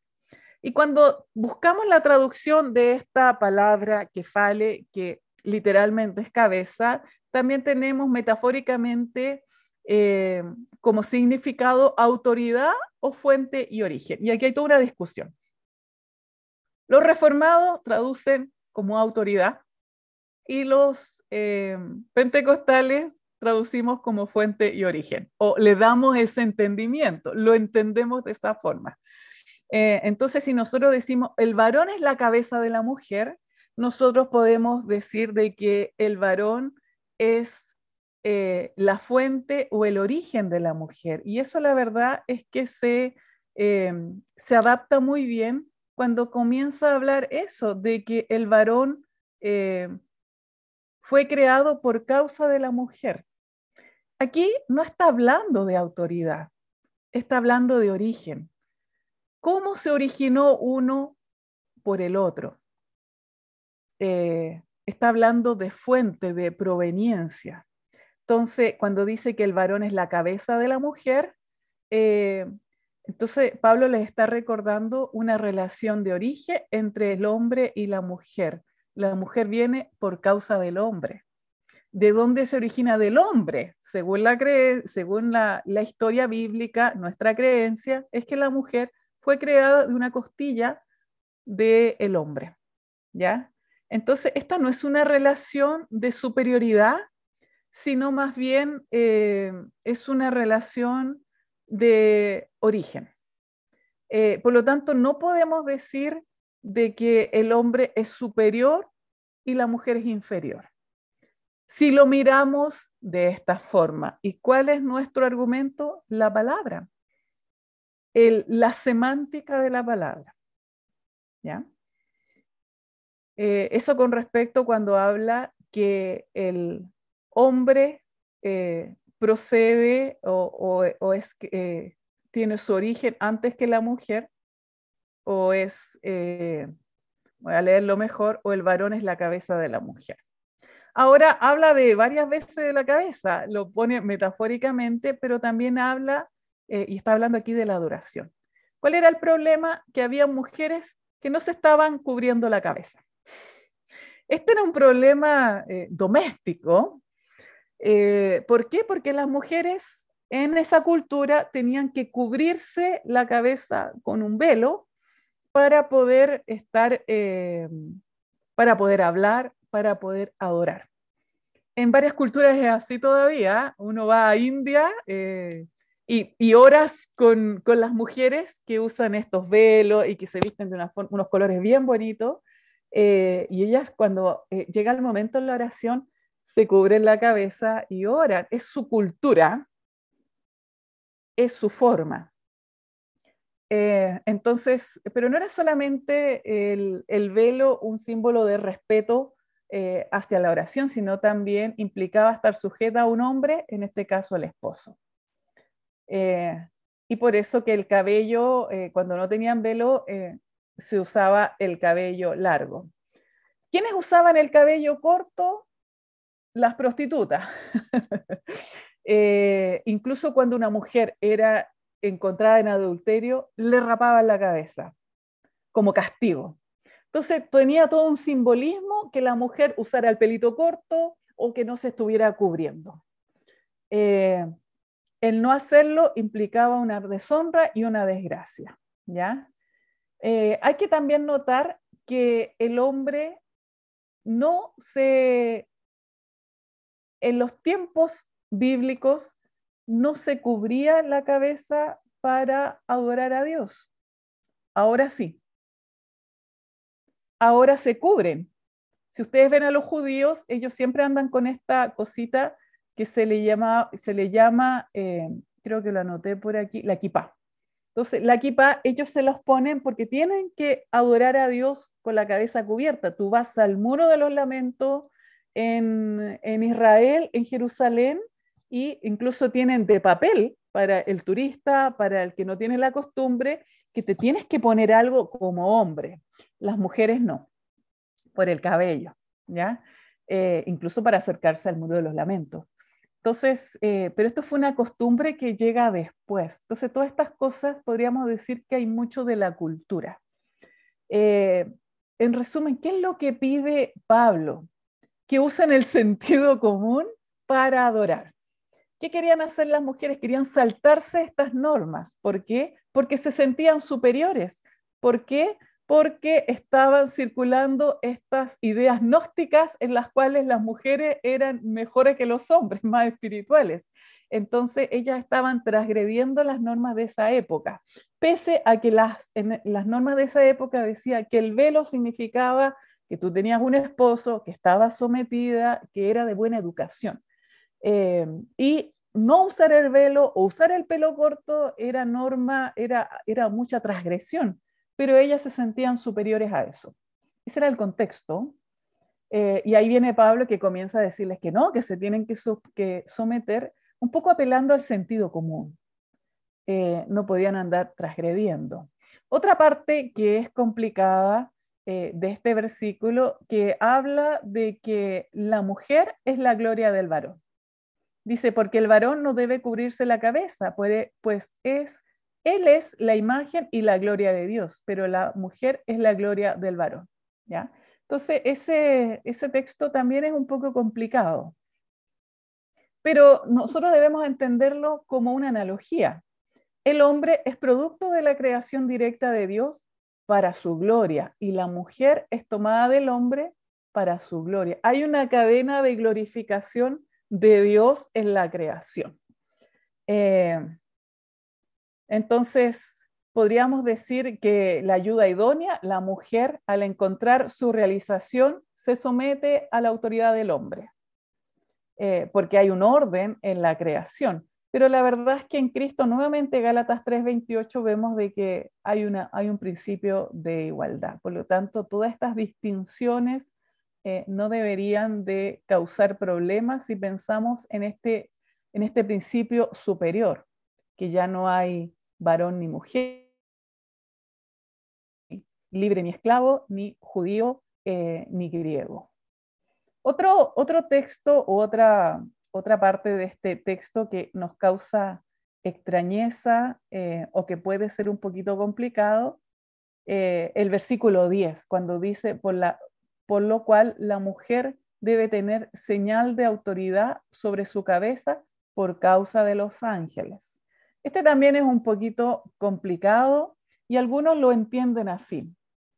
eh, los antiguos creían en la presencia de los ángeles en los cultos. Si, una mujer estaba con el cabello suelto o al descubierto en el templo, un ángel podría enamorarse de ella. Eh, citando Génesis 6, 1 al 4, cuando vemos que los hijos de Dios se enamoran de los hijos de los hombres. Y, y, algunas eh, citan el apócrifo de Enoch, ¿verdad? En el cual dice que estos hijos de los hombres, según sus creencias, eh, eran ángeles. Y porque de ahí nacen los gigantes. Eh, nosotros sabemos que es imposible que un ángel se pueda reproducir con un ser humano, pero eran creencias de ese tiempo. Entonces, mejor que la mujer estuviera cubierta su cabeza en señal de sumisión y no vaya a estar seduciendo a los ángeles eh, para que se enamoren de ella. ¿ya? Eh, es una solución que le dan algunos teólogos.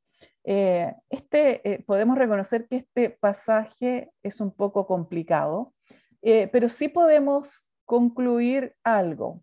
Primero, eh, que hay un principio de procedencia que se tiene que respetar. Eh, primero, que el hombre fue creado primero y después Eva. Al contrario de lo que estaban pensando algunas mujeres o creyendo algunas mujeres, que Eva fue creada primero debido a este, esta enseñanza gnóstica. segundo, que hay un orden también de sujeción, ¿ya? que primero es el hombre y la mujer sujetada al hombre, y que tenía que manifestarlo eh, físicamente a través del velo, que era lo normal, lo común y lo eh, esperado en ese tiempo. Eh, a Pablo le costaba de alguna forma transgredir las normas culturales. yo creo que a cualquiera nos costaría.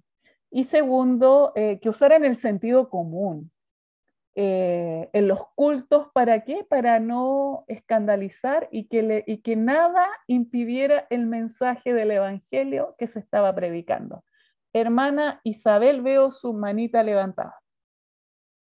Ah, sí, podría ser que en este versículo 10, por lo cual la mujer debe tener señal de autoridad de autoridad sobre su cabeza por causa de los ángeles. Está hablando anteriormente en la otra diapositiva de una analogía de que el varón es eh, para la gloria de Dios y la mujer para gloria del varón. Y aquí dice, por causa de los ángeles, la mujer debe de tener señal de que eh, debe estar sumisa al varón. Los ángeles en esa escala deben de estar sumisos a, a Dios ya como este eh, el diablo que fue que se rebeló ante la autoridad de Dios, él era un ángel. Quizás sea por eso, por todos esos ángeles que se rebelaron a la, a la autoridad de Dios.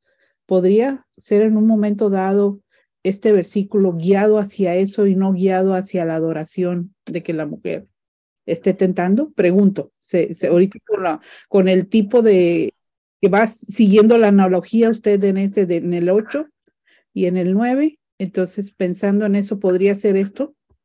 No, no he leído con respecto a eso.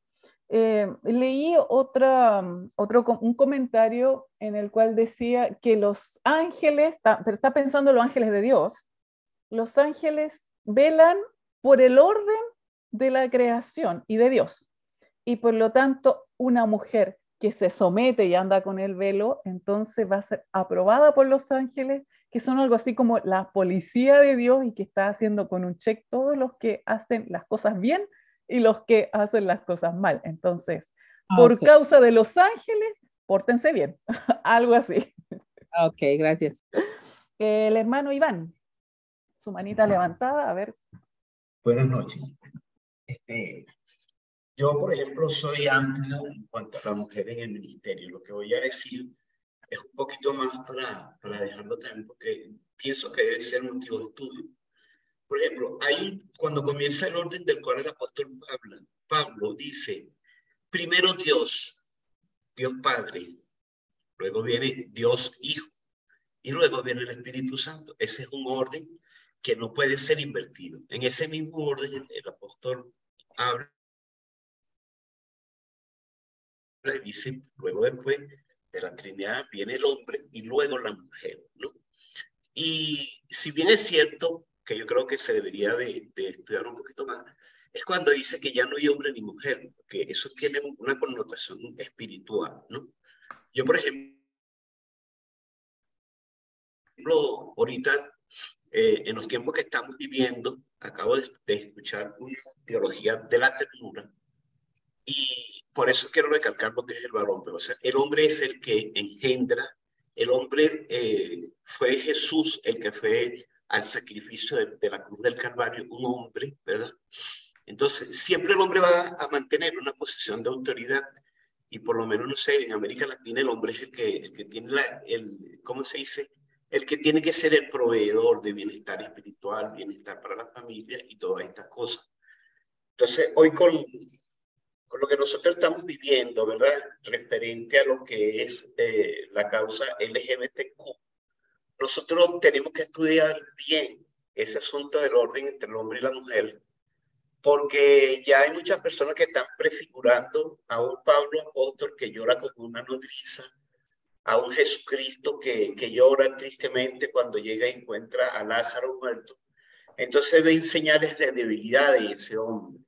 Y yo creo que hoy cuando nosotros estamos luchando por la familia, ¿verdad? Sin menoscabar ese sentido de amor y esos derechos hacia la mujer, de, de no seguir oprimiéndola por esa causa de, de la de la caída en el huerto, debemos de revisar también. O sea, el hombre seguirá siendo hombre, no es lo mismo que un hombre vaya a la guerra a que vaya una mujer a la guerra, aunque hay mujeres que van a la guerra, pero hay, hay diferentes roles. Entonces, yo creo que hoy eh, hay que definir en sí, ¿verdad? Que eh, en la pareja hombre, mujer, y, y las leyes lo, así lo determinan, el hombre tiene una preponderancia, no para, para humillar a la mujer ni para quitarle el lugar, ni para decir que no tiene intelecto. Entonces yo creo que sí, eh, nosotros podemos darle el lugar a la mujer. Conozco cantidad de amigas ministras en Venezuela, eso se rompió hace mucho tiempo.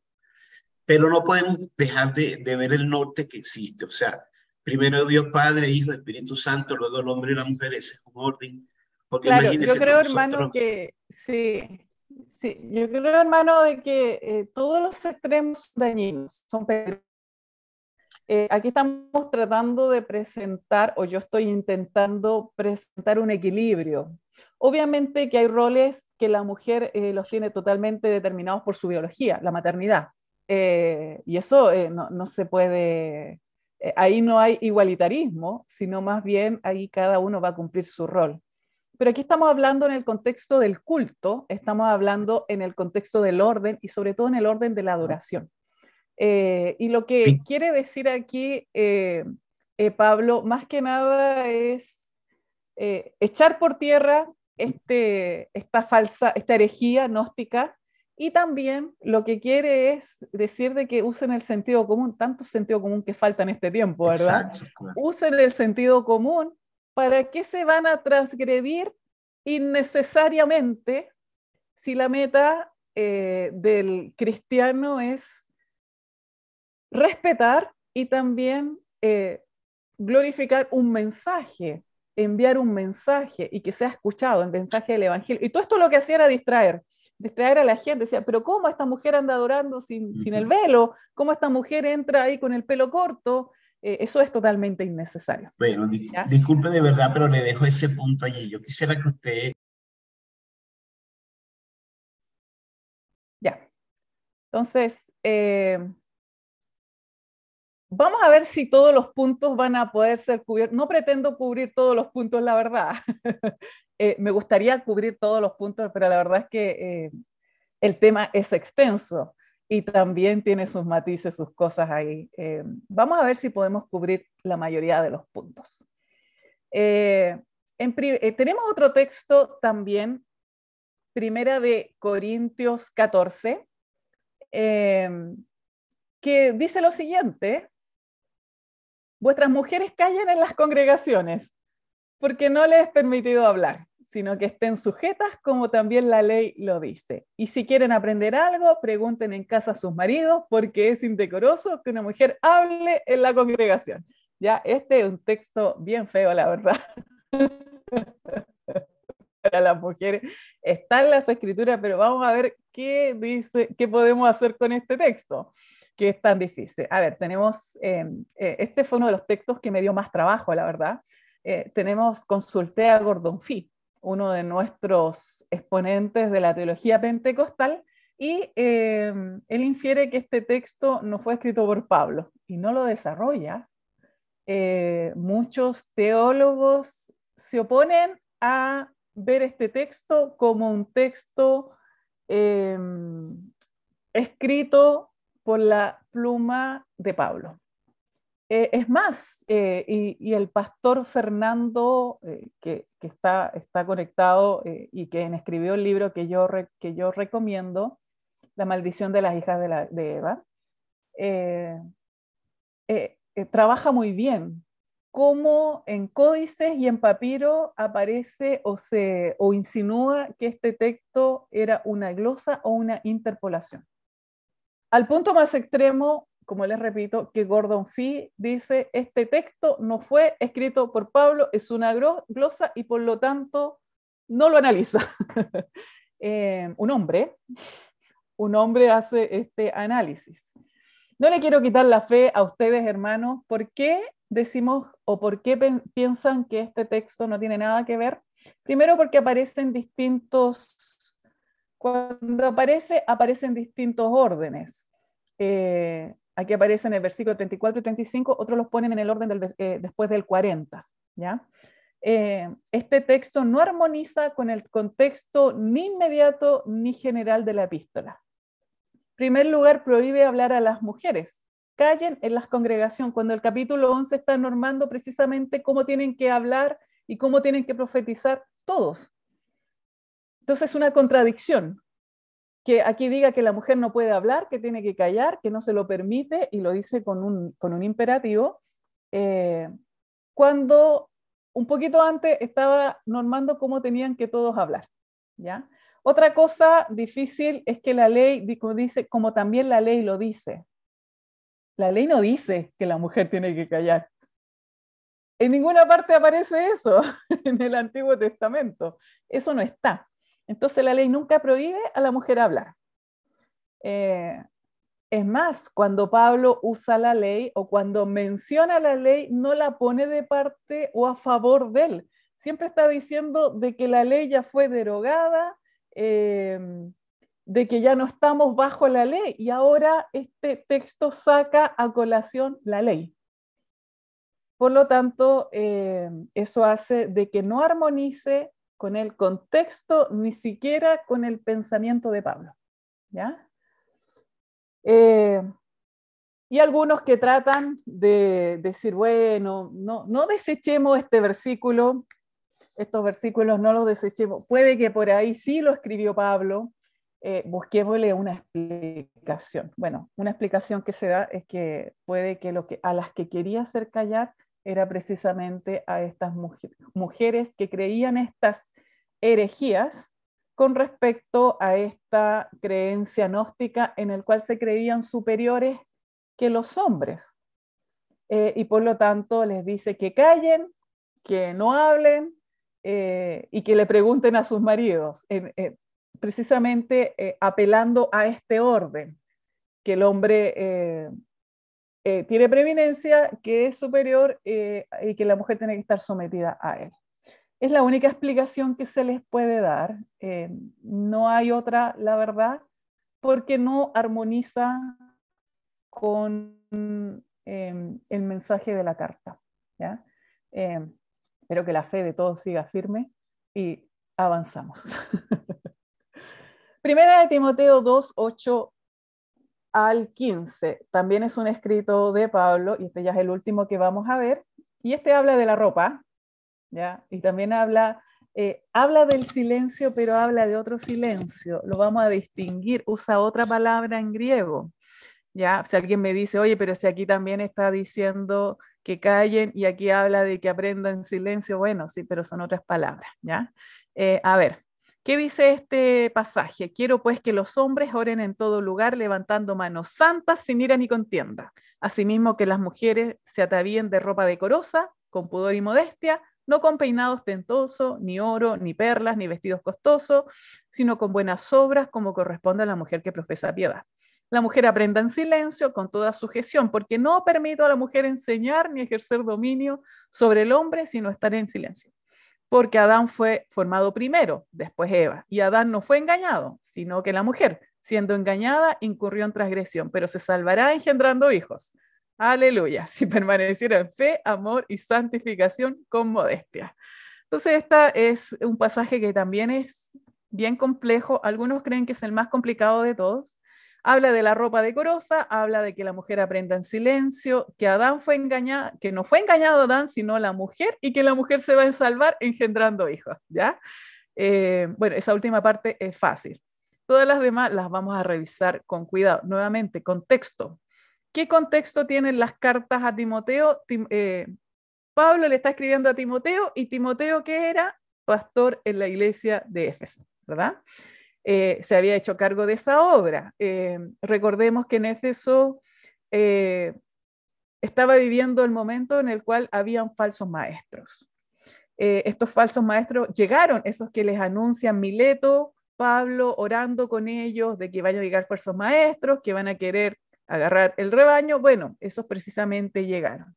Esos falsos maestros tenían una audiencia precisamente en las mujeres débiles cargadas de pecado, eh, que se dejan llevar por toda clase de pasiones, siempre están aprendiendo, pero nunca logran conocer la verdad. Entonces, finalmente estos falsos maestros llegaron y estaban ahí, en el redil. Eh, ¿Y quiénes fueron sus víctimas? Las mujeres en 1 Timoteo 5 dicen que estas mujeres eran viudas más jóvenes que vivían para el placer, que eran chismosas, intrometidas, hablaban lo que no debían. Eh, y dice incluso Pablo que algunas ya se habían descarriado para seguir a Satanás. Entonces había toda una suerte de engaños ahí en esta iglesia de Éfeso. Eh, entonces, ¿cuál era el consejo? Que debían casarse, tener hijos y dedicarse a los hogares y eh, estas viudas jóvenes que no anduvieron de chisme en chisme en su ciudad y en la comunidad. Ese era el problema, uno de los problemas que había. Entonces, aquí está atacando Pablo eh, la conducta de quienes oran. Primero le dice a los hombres que tienen que orar en todo lugar, levantando las manos sin ira y sin contienda. Al parecer, habían discusiones, pleitos, peleas incluso en los tiempos de adoración y de oración. Entonces, que eh, recordemos que muchas de estas congregaciones funcionaban en las casas, por lo tanto, tenían que guardar un orden y por eso da esta, esta advertencia ¿ya? o esta recomendación. Y asimismo que las mujeres se atavían de ropa decorosa, con pudor y modestia, eh, no con peinado ostentoso, ni oro, ni perlas, ni vestidos costosos, como esta imagen de esta mujer, que la vemos precisamente con todas esas cosas que Pablo eh, no quiere, que no le, que no le parece eh, que sea el adecuado. ¿ya? Eh, ¿Qué es lo que sucede con la vestimenta? ¿Por qué se mete en la vestimenta? Pedro también lo hace, también habla de la vestimenta, de la ropa, del peinado. Bueno, había todo un, contexto helenista eh, en el cual eh, refleja que, que una mujer que se vestía, se ponía elegante o la forma de vestir elegante eh, de una mujer era, estaba asociada con la promiscuidad sexual y la insubordinación conyugal. Entonces, cuando veían una mujer que andaba así, toda arreglada, enjollada y peinada con, trenzas. Ese peinado, ese peinado ostentoso literalmente era peinado con trenzas. Eh, significaba que esta era una mujer eh, que no andaba en buenos pasos. ¿ya? Entonces, que, ellas en su libertad se quisieran vestir y, andar de esa forma, nuevamente el sentido común, eh, era considerado un acto de infidelidad incluso en el matrimonio. Una, eh, ¿Qué es lo que dice eh, un escritor? Eh, dice, una esposa a la que le gusta adornarse no es una mujer fiel. Entonces, ¿qué es lo que dice Pablo? por favor, hermanas, buen juicio. Si las ven vestidas así, no van a pensar que ustedes son hermanas, sino más bien van a pensar que están engañando a sus esposos. ¿ya? Eh, está este anhelo de libertad, lo vemos un poco ahora.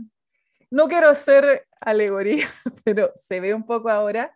Eh, y recuerdo a uno de mis maestros que decía eh, que tu vestimenta no distraiga el mensaje que estás predicando. Entonces, la vestimenta tiene que ir de acuerdo con el mensaje. Si vestir de forma estrafalaria va a hacer creer a la gente que, no tienes buena reputación, entonces no lo hagas. Eh, había que poner orden. Buen juicio. Muy bien. Que aprenda en silencio con toda sujeción, porque no permito a la mujer enseñar ni ejercer dominio sobre el hombre, sino estar en silencio. Entonces aquí nos encontramos con la palabra silencio, que podíamos asociarla a quedarse callada como lo habíamos visto ahí en Primera de Corintios 14, pero no es lo mismo.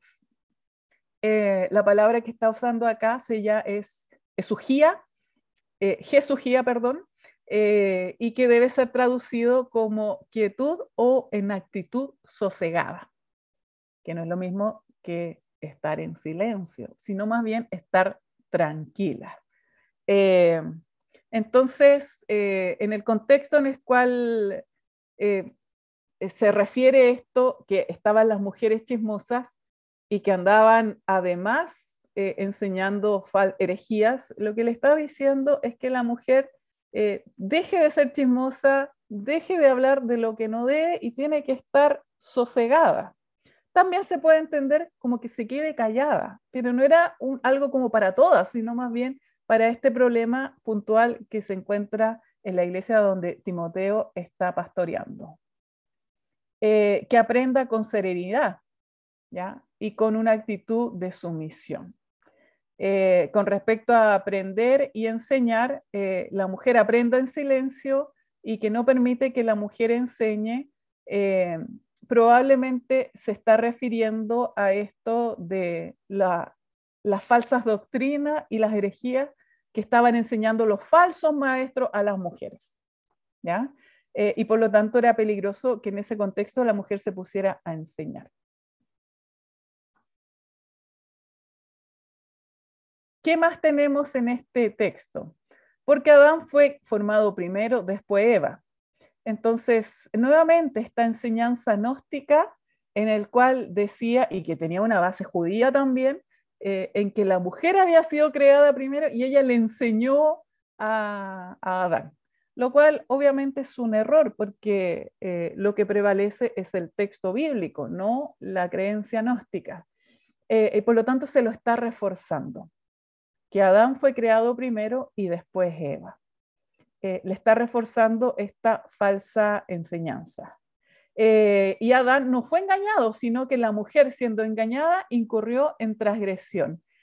Eh, en esta iglesia, y, tengo que decirlo tristemente, las mujeres, lo he visto en comunidades, yo les, les, he mencionado, soy misionera, estoy en comunidades en las cuales son estas comunidades cerradas, las comunidades nativas, eh, en los cuales se vive en un mundo muy pequeño, por así decirlo.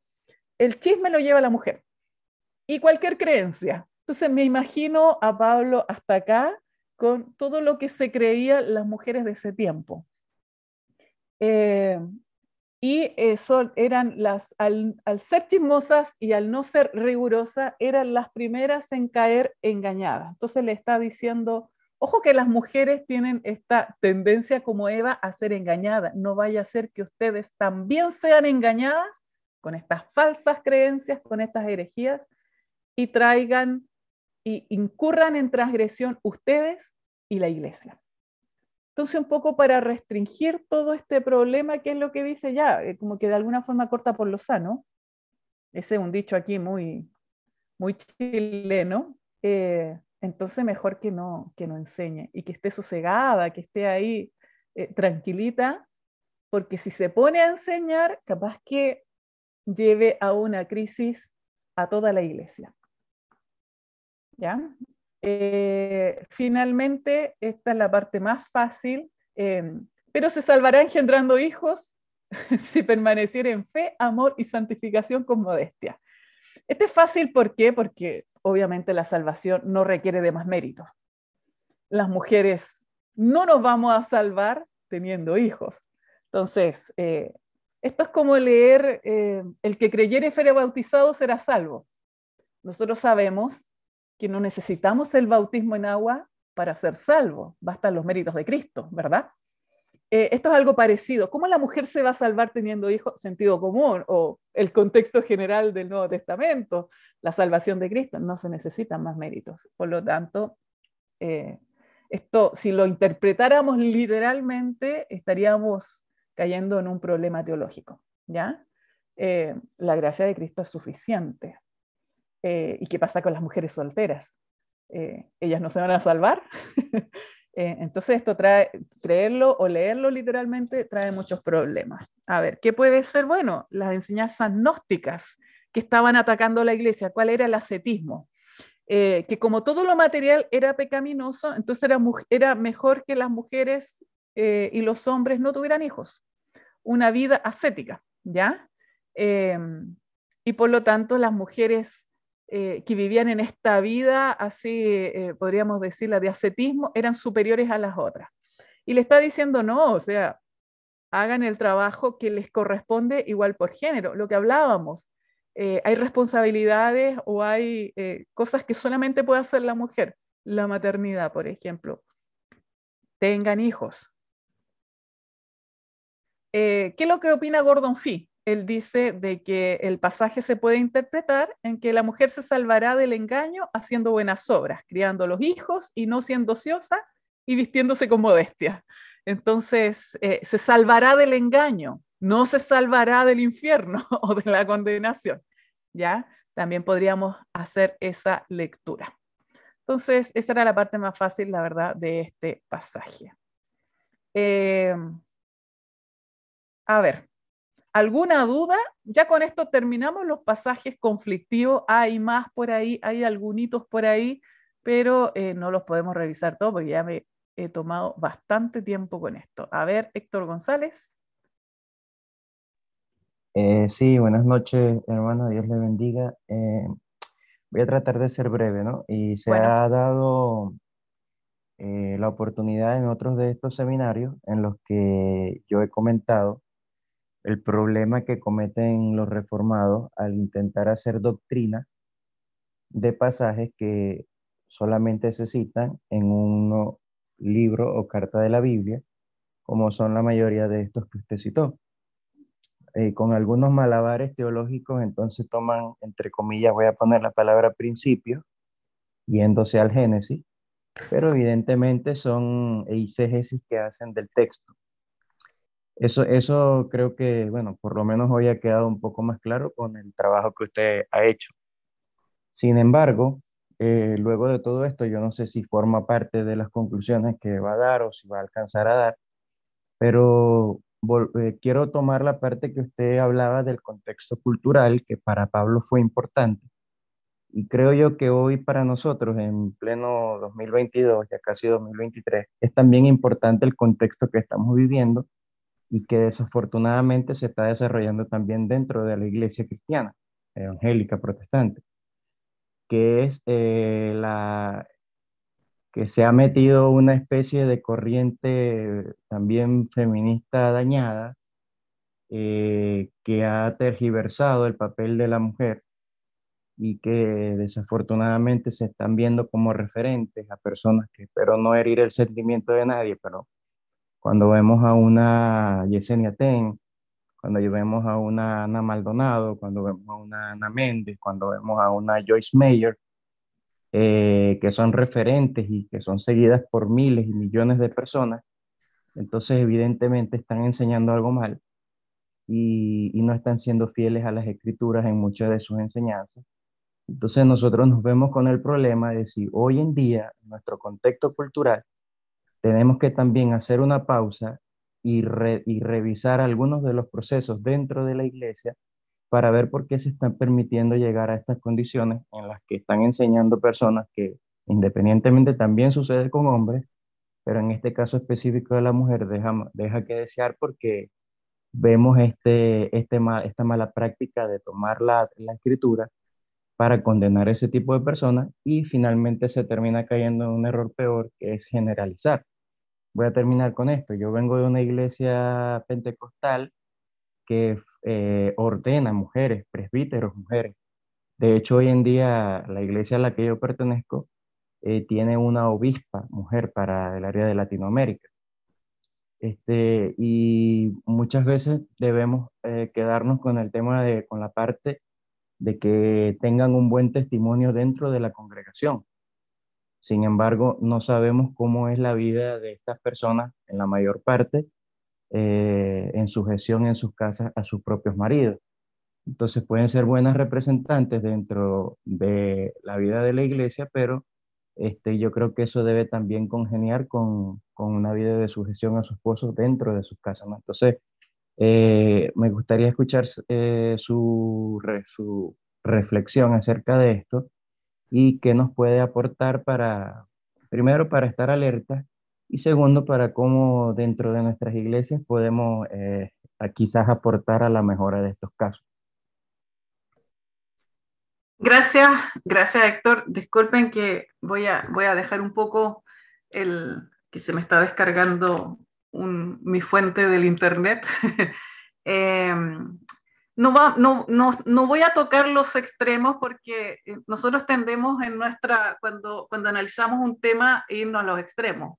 Por un lado está el extremo reformado en el cual nada la mujer y por otro lado están estos extremos de abusos eh, que se da tanto en hombres y mujeres. A nosotros se nos vienen a la mente las mujeres, pero hay un montón de hombres que, que también transgreden eh, con falsas doctrinas, con tendencias no cristianas, eh, las enseñanzas y, sus prédicas. Entonces, hay de los dos lados. de alguna forma se hacen más visibles las mujeres porque antes no las teníamos, pero ahora como están, entonces, oh, las mujeres son terribles, claro, hay, uno podría condenar a varias, pero también con la misma, en el mismo volumen de mujeres también hay hombres y más que también transgreden. Eh, yo creo que los extremos eh, es imposible que los podamos ver, pero nosotros sí podemos entender y, yo creo que este, el, eh, el mensaje de todas estas charlas es precisamente eso, que podamos entender principios para después aplicarlos. lo que me queda de la presentación, la verdad que tiene que ver con la historia. Eh, y que es una parte muy bonita también porque vemos cómo el Espíritu Santo elige a mujeres pese a la opinión masculina eh, y que limita su ministerio. Así es que, hermano Héctor, no, no tengo cubierto eso, pero yo creo que con las herramientas y, también con un poco sentido común se puede entender que a las mujeres también hay que revisarle la doctrina, también hay que mandarlo a, los institutos que también tienen que pasar por todos esos procesos para poder eh, enseñar y para poder también tener una sana doctrina. Y si no la tiene, también se le tiene que expulsar como a los hombres. Ahí no podemos tener favoritismo. Hermano Rudy, veo que está con la mano levantada. Sí, gracias, gracias por la oportunidad. Em, la verdad es que es, eh, hay, hay, muchas, hay muchas inquietudes que surgen al, respecto de este tema.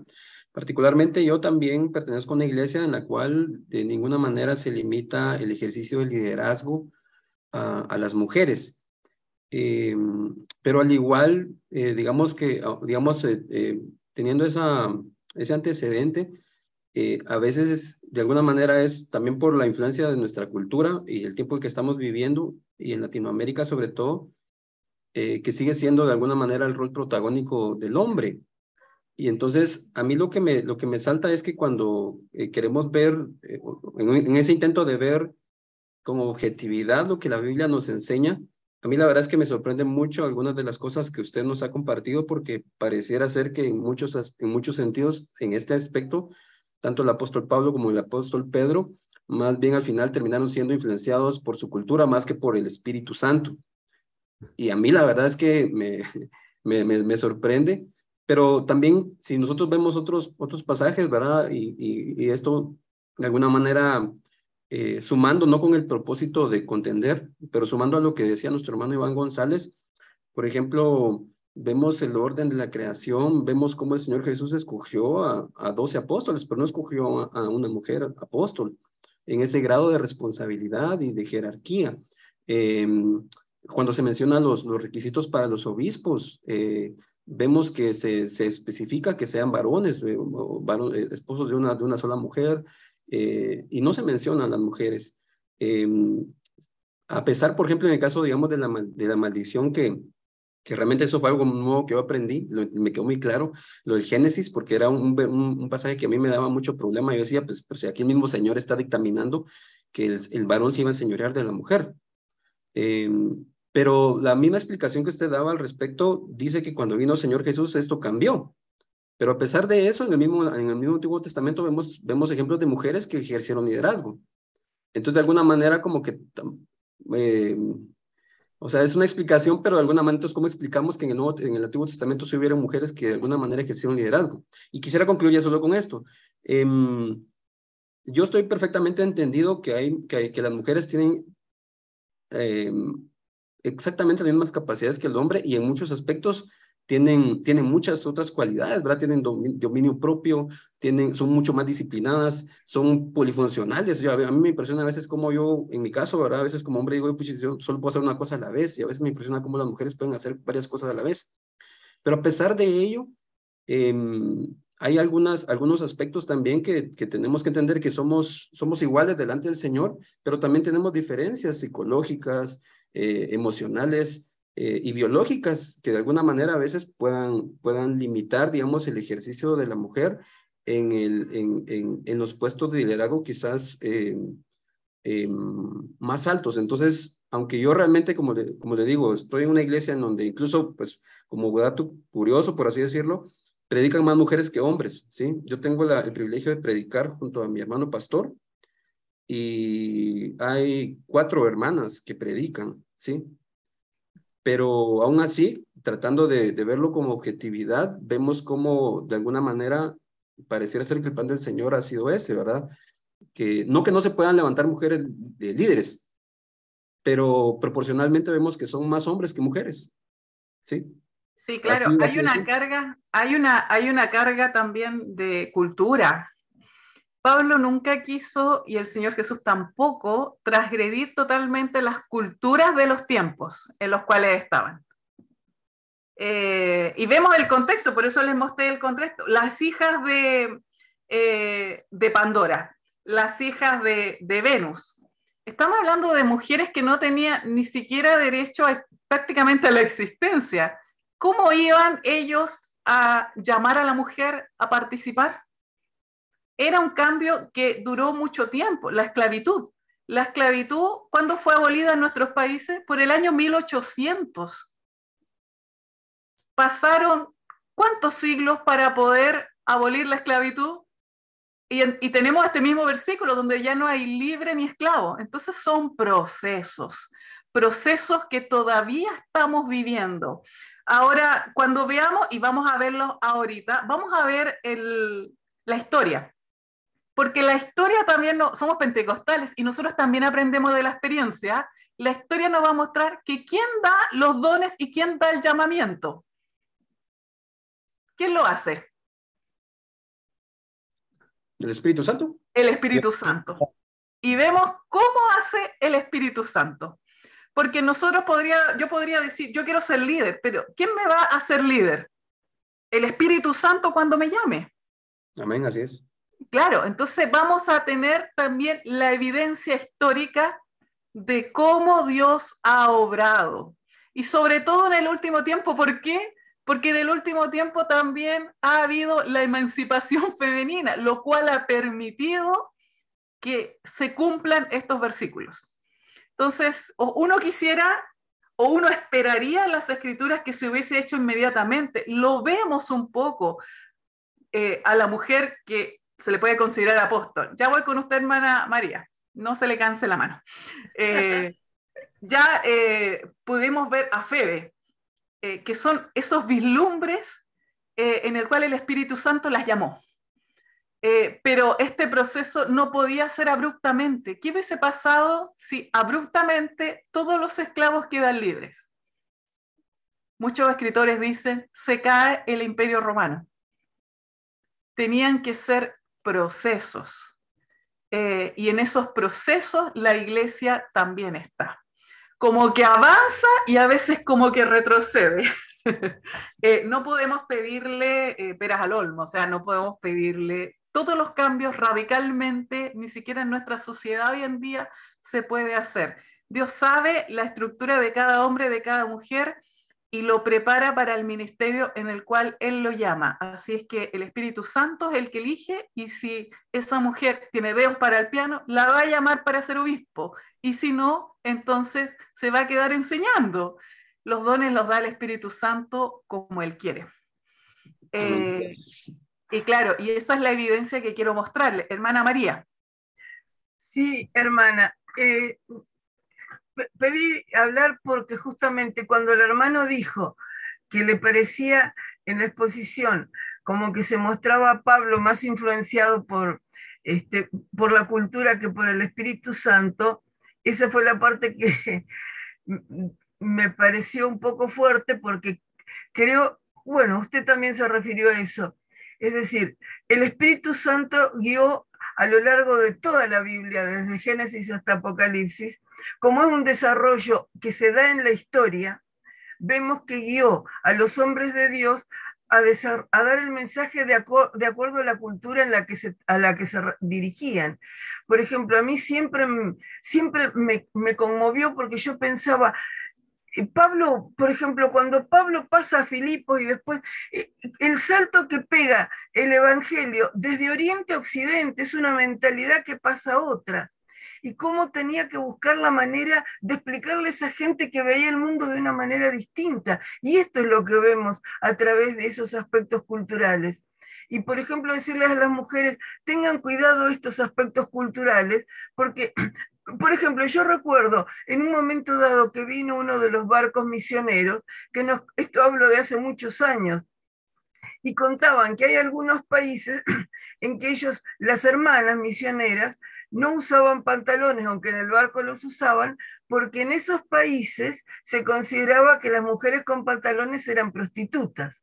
Entonces su, su vestimenta daba un mensaje que no era el que queríamos. Y de esa manera creo que hay que interpretar eh, todos estos otros aspectos que estamos desarrollando de la cultura. Es decir, el Espíritu Santo usa la cultura y le dice a Pablo, a cada escritor, ten en cuenta esto, ten en cuenta aquello.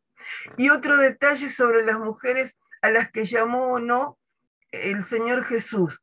Hay un pasaje que a mí me conmueve profundamente en este aspecto, eh, que en general lo vemos desde otro lado, pero es lo de Marta y María. Esa vez que estaban comiendo, ¿no es cierto? Y Marta le dice, Señor, decile a María que venga a ayudarme. Voy a tratar de ir brevemente. A mí me conmueve porque lo que Marta le decía era, era correcto en su tiempo. Le estaba diciendo, María está haciendo lo que no debe, no está haciendo lo que nos corresponde a las mujeres y no me ayuda. Está haciendo lo que hacen los hombres, escuchando la lección. Y el Señor Jesús le dice, María ha escogido la buena parte que no le será quitada. Y a mí me pone la piel de gallina porque yo recuerdo que en esos tiempos justamente había un, rabino de los que, este, los que dominaban el pensamiento de la época que decía que es mejor tirar eh, la palabra de Dios a los sordos que enseñarla a las mujeres. Y otro que decía, todo padre judío tiene el deber de enseñarle a su hija las escrituras. Lo que no estaba pensado era que fuera una, a, a, estudiar con los hombres. Y yo veo ahí en esa casa de Betania como que por primera vez el Señor Jesús a María de Betania le da permiso para estar en el Instituto Bíblico de Betania. la trató como una discípula, ojo, la trató como una discípula. En lugar de discípula por primera vez. Pero ¿saben qué? ¿Cómo iban a, eh, a para cargos que no estaban preparadas? Eso, eso es tremendo. La mujer samaritana, cuando le habla a la mujer samaritana, la mujer adúltera, una mujer que tenía problemas morales, cuando perdona a la mujer adúltera también. Eh, como digo, no pudimos mencionar a todas las mujeres de la Biblia, pero les recomiendo el libro del pastor Fernando, en el cual menciona todas estas joyitas, ¿verdad? Muy hermosas, en el cual vemos que el Señor Jesús también demostró la importancia de la mujer y no la trató en todos los aspectos, no es que nunca la haya tratado, pero no la trató como la cultura la trataba. Eh, Pastor Fernando, veo que está con su manita levantada, ya se me acabó el tiempo, ¿nos tenemos que despedir o no? ¿Qué pasó? No, no se preocupe, todavía ah, vamos a hacer vigilia, no hay problema, los hermanos están acostumbrados, somos pentecostales. no, eh, la verdad es que solamente quiero agregar, agregar algo, eh, realmente como decía el hermano, más que no se trata del hecho de que lo que Pablo escribió, fuera más dependiente de la cultura del Espíritu que del Espíritu Santo, sino que más bien por el Espíritu él estaba respondiendo a inquietudes culturales de la época o en un contexto como tal. Ahora, solo quiero decir algo, y esto me sirve como una evidencia de cómo la teología reformada ha permeado nuestra teología pentecostal. Por ejemplo, eh, los hermanos citaron el caso de la Trinidad y la subordinación aparente dentro de la misma como una evidencia de que así como eh, el Padre está arriba, el Hijo se sujeta al Padre y, por lo tanto abajo está el hombre y luego la mujer. Esto debería ser tomado como, como un modelo. El problema es en todo esto, hermanos, es que si usted observa el Antiguo Testamento, usted no va a notar esa subordinación de Padre, Hijo y Espíritu Santo que nosotros hemos formulado en el Nuevo solemos llamar eh, Padre primera persona, al Hijo la segunda persona y al Espíritu Santo la tercera persona, pero eso es una formulación para explicarnos a nuestro entendimiento humano. Sin embargo, la sujeción o la sujeción eterna del Hijo o dentro de la Trinidad es considerado una herejía. el famoso subordinacionismo. No hay una subordinación eterna del Hijo al Padre, es más bien una economía, un, un arreglo para nuestra edad temporal, para entender la relación dentro de nuestro limitado concepto.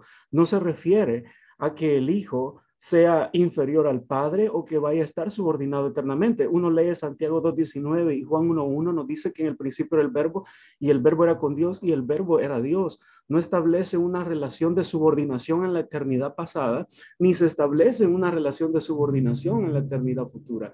El Padre, el Hijo y el Espíritu Santo son coiguales, coeternos, omnipotentes, omnipresentes. Todos sus atributos les pertenecen por igualdad a, los tres.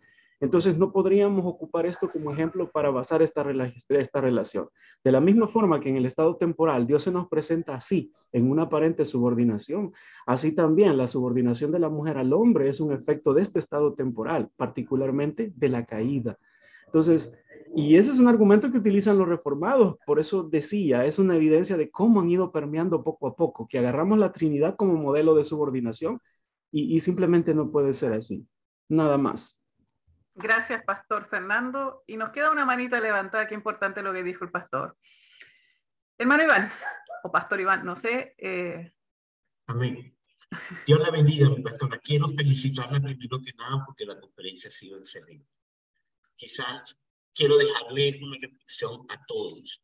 La preocupación mía cuando hablo de la interpretación bíblica, y la voy a dejar la, inquietud a todos.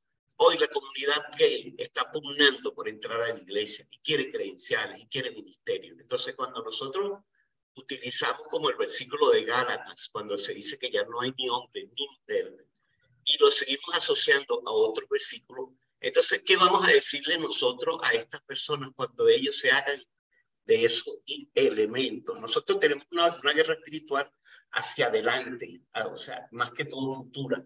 Entonces, por lo menos a mí me preocupa porque, por ejemplo, en Venezuela ya lo del Ministerio de las Mujeres, eso pasó a la historia. La mujer es ministro y punto, en las asambleas de Dios y en todas las organizaciones. Pero estamos ahorita enfrentando el asunto del matrimonio, ¿verdad?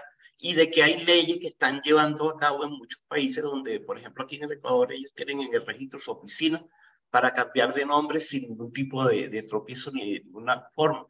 Entonces, lo que a, nos, a mí particularmente me preocupa es que la comunidad LGBTQ va a entrar a las iglesias y entonces estos argumentos van a ser precisamente lo que ellos van a tratar de utilizar para, como yo le decía, eh, hay varias teologías, ojalá usted pueda examinar la de la deconstrucción de la iglesia y el Cristo de afeminado, el Cristo de la ternura, el apóstol Pablo tierno como una nodriza, en fin, todas esas cosas. Entonces, hoy nosotros debemos estar muy alerta. Y lo último que yo digo, ¿verdad? Que las escrituras de, por, de pues, de por sí solas, nosotros no ponemos, podemos poner a las personas a dudar hoy si la carta del apóstol Pablo tiene uno o dos versículos que, que son espurios.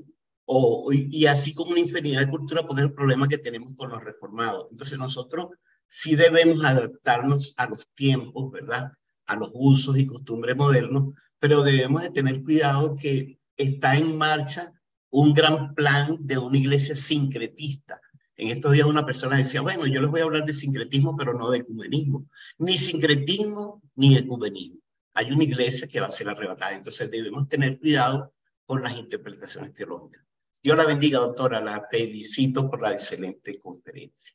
Disculpe. Todavía no soy doctora, así es que no se emocione. Gracias por el título que todavía no tengo. No, pero uno se emociona porque le falta poco. Tranquila, Dios la bendiga. Gracias. Eh, sí, el asunto LGBTQ es, es harina de otro costal, la verdad, y por eso quiero que no se me vayan todavía, eh, veamos los textos que apoyan el igualitarismo y de ahí vamos a ver la historia, porque la historia nos va a presentar que esto de la mujer no es algo de ahora por el movimiento feminista, sino que es algo que viene el Espíritu Santo trabajando hace tiempo. ¿Cuáles son los textos que apoyan el igualitarismo? Eh, vamos a verlos. Aquí tenemos, por ejemplo, estos. Eh, el en el derramamiento del Espíritu Santo. Aquí estamos hablando de netamente cuando nace la iglesia, hechos. Eh, 2, 16, 18, y profetizarán vuestros hijos y vuestras hijas, y también sobre los siervos y sobre las siervas derramaré mi espíritu en aquellos días. Qué curioso que diga vuestros hijos y vuestras hijas. Se parece al lenguaje de ahora. Eh, para los alumnos, las alumnas, eh, los hombres, mujeres, niñas, niños, aquí está haciendo una distinción. Yo no estoy de acuerdo con ese lenguaje, quiero que no me malinterpreten, considero que es una... Eh, no respeta eh, las, las reglas de la economía del lenguaje. La economía del lenguaje dice que nosotros siempre queremos hablar poco, o queremos que con pocas palabras lograr mencionarlos a todos. Pero aquí está diciendo vuestros hijos y vuestras hijas sobre vuestros siervos eh, y, y, sobre las siervas derramaré mi espíritu en aquellos días. Entonces aquí está hablando que el Espíritu Santo se derramaría sobre toda carne, no solamente sobre los judíos, algo que les costó mucho a los judíos aceptar.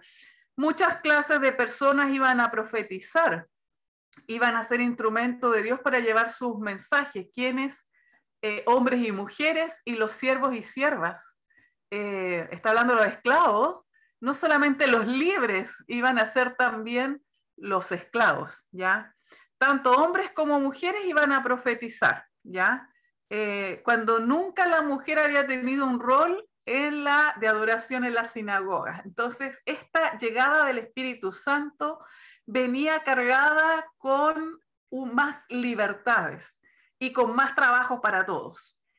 Eh, dice que tanto los jóvenes como los ancianos iban a ver visiones y tendrían sueños.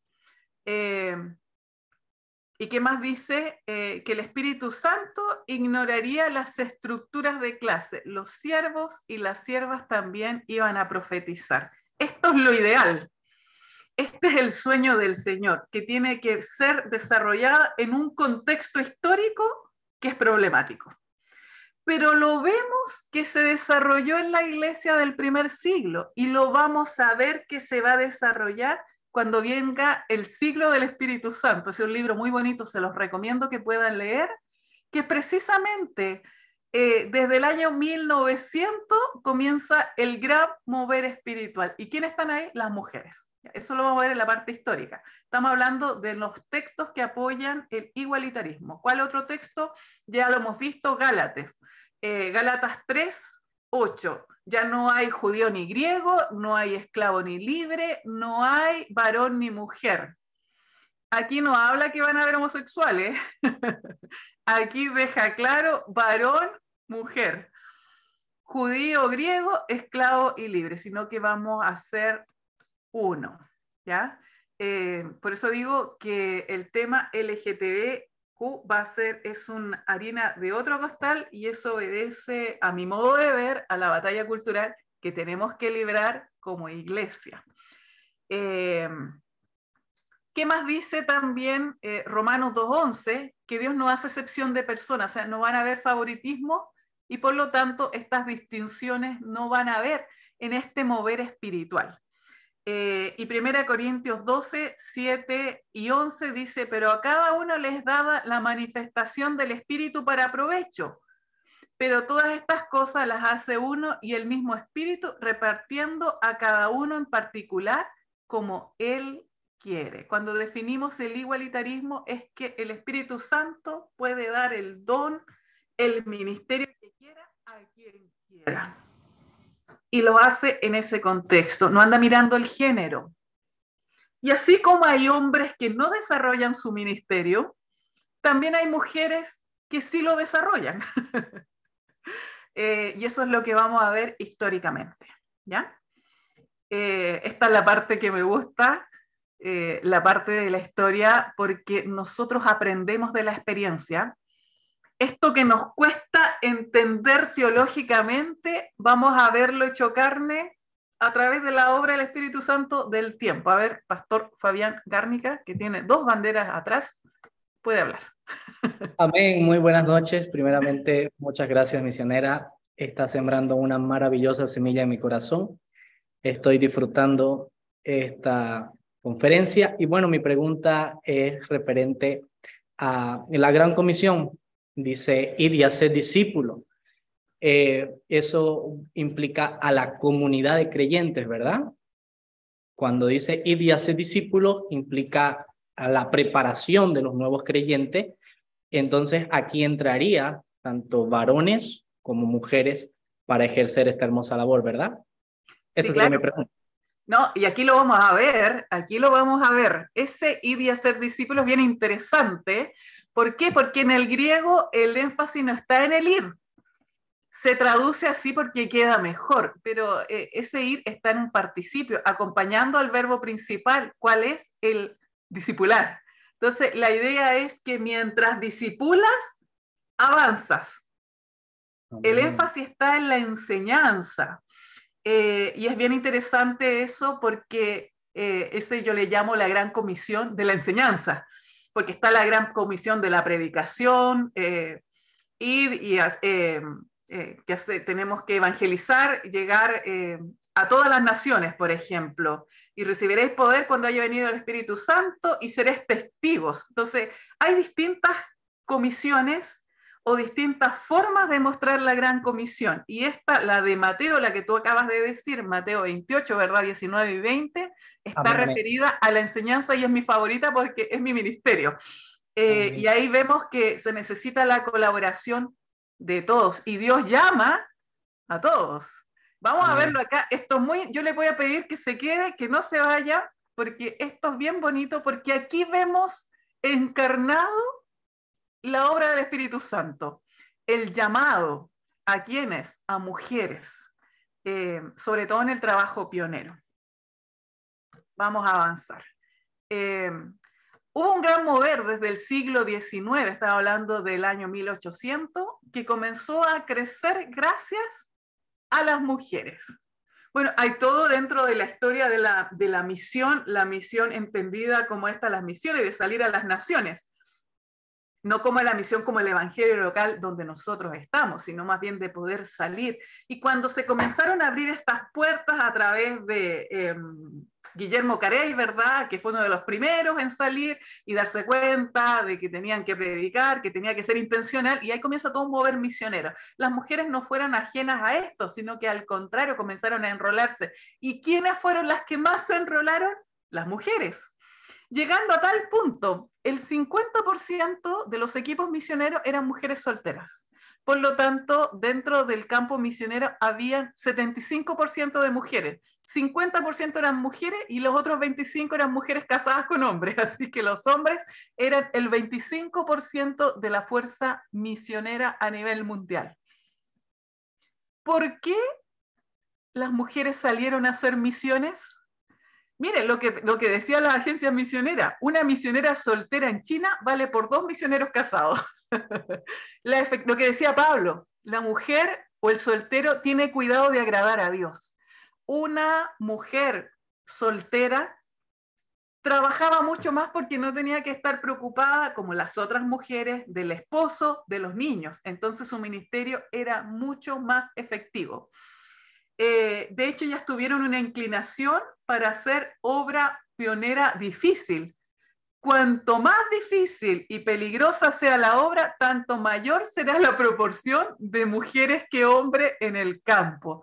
Y eso a usted le puede parecer increíble, pero yo les recomiendo un libro, un poco antiguo, pero se los recomiendo. Hasta lo último de la tierra, Ruth Tucker. Está por ahí en internet porque es un libro que ya está discontinuado, ya no lo, ya no lo publican. Eh, me dijeron por ahí eh, que lo están actualizando, pero narra la historia de las naciones, eh, de, de, las misiones a través de, la, de, las naciones desde el tiempo de Pablo hasta los años, hasta el siglo pasado. Y ahí vemos el desarrollo del ministerio de la mujer, cómo las mujeres llegaron a todos lados. ¿Por qué las mujeres fueron tentadas y llamadas al campo misionero?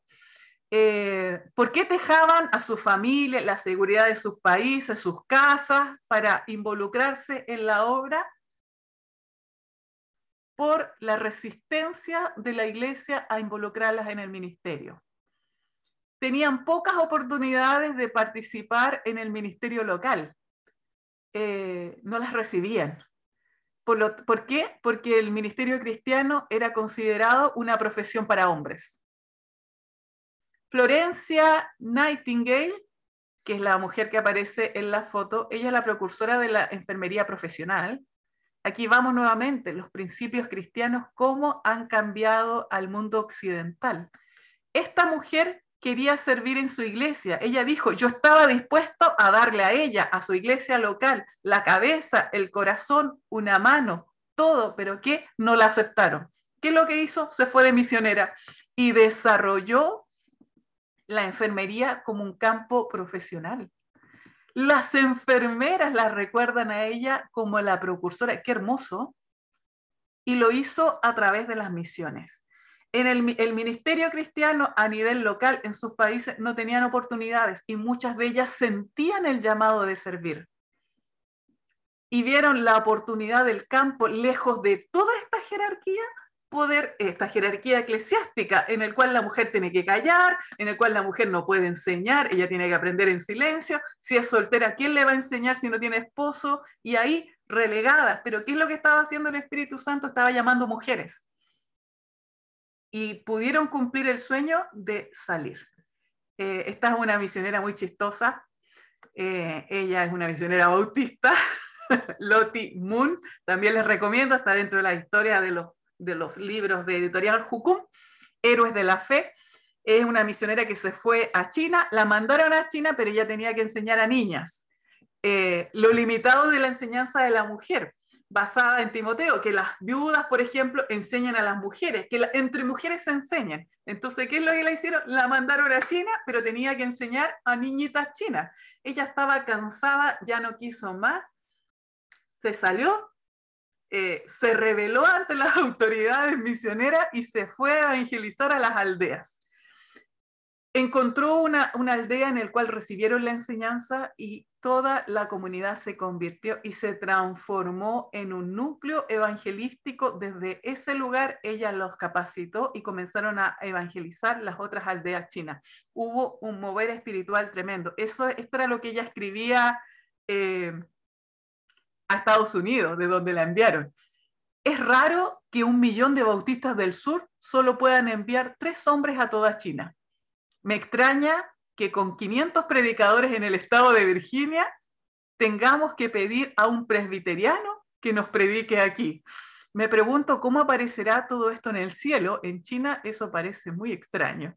Ella le daba a través de sus cartas, a través de su pluma, al statu quo eclesial de su tiempo, que habían un montón de ministros hombres que en la comodidad en la cual estaban no salían a ganar almas en otras naciones y que no tenían hombres que se interesaran en ir hasta China. ¿Para qué? Para predicar y para cumplir las otras funciones, bautizar y todas esas cosas que las mujeres no podían hacer. Entonces ya se vio con la limitación y en forma muy irónica lo hacía. Ella después hizo campañas eh, para juntar fondos y que fueran mujeres y que la acompañaran. Eh, la verdad es que ejerció un ministerio tremendo.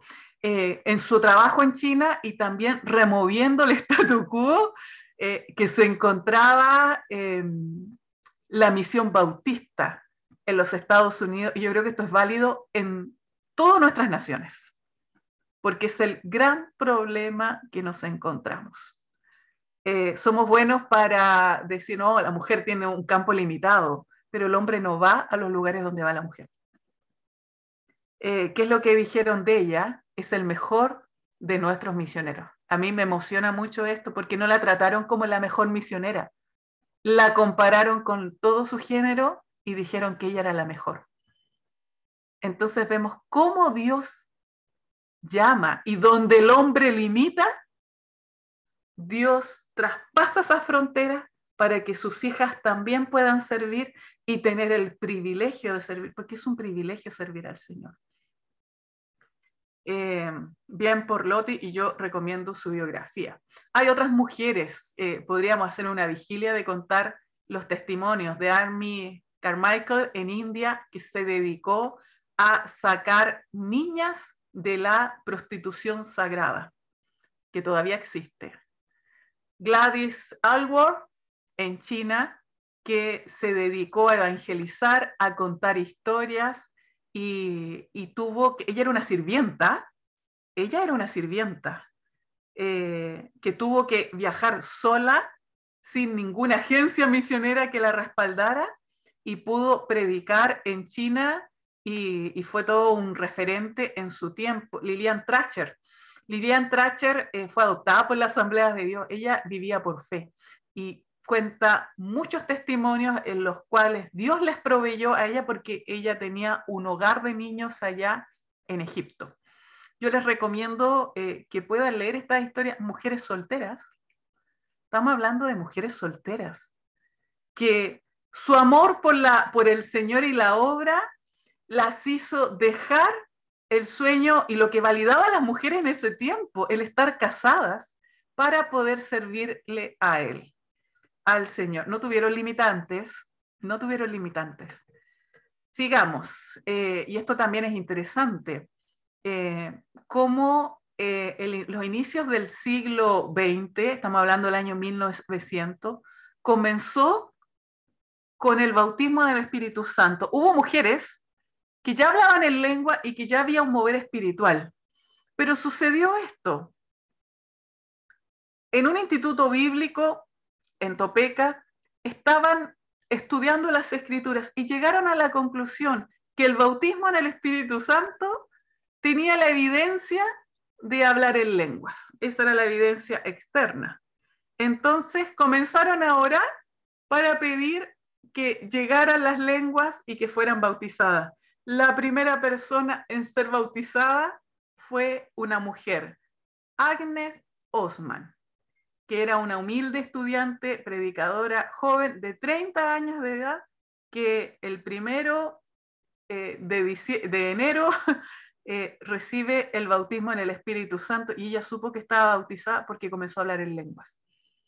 Eh, y desde ahí se inicia, desde ahí se inicia el mover espiritual. De este instituto bíblico sale un predicador que conoce después a Seymour, que va, va a terminar siendo el precursor de las asambleas de Dios con el mover espiritual de Azusa, y donde nacen las asambleas de Dios. Entonces todo esto se fraguó donde? En un instituto bíblico. Ya venía ya moviéndose el Espíritu Santo, pero eligió una mujer, así como eligió a María para decirle a los apóstoles que Cristo había resucitado, eh, eh, de la misma forma eligió una mujer para el gran siglo del Espíritu Santo. Eh, entonces, el secretario fundador de la Asamblea de Dios opina que Osman inició el movimiento pentecostal del siglo XX. ¿Por qué Dios eligió una mujer?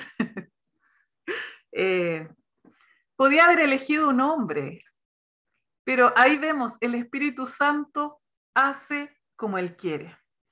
Entonces, no fue la primera mujer en hablar en lenguas, pero sí fue la primera persona en la historia que recibió el bautismo en el Espíritu Santo, esperando que tuviera las lenguas como evidencia de la experiencia.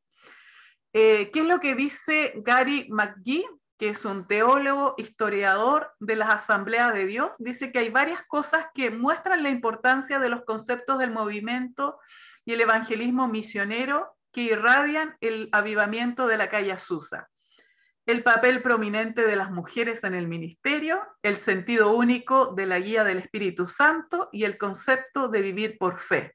Esto es creer que Dios supla todo suple de modo milagroso todas nuestras necesidades, el papel prominente de las mujeres en el ministerio. Lo mismo, las quienes comenzaron a recibir el bautismo en el Espíritu Santo, las mujeres. Eh, ¿Qué es lo que vislumbraron eh, en, este siglo del Espíritu Santo? Que las iglesias comenzaban eh, y eran llenas de mujeres y con una poca baja de concurrencia de hombres, que a ellos Dios eh, la estaba usando.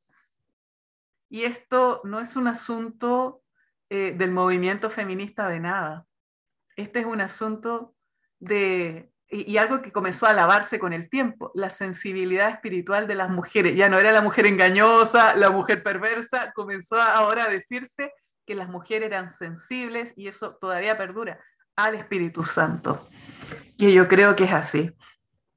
Eh, comenzaron a venir las mujeres predicadoras.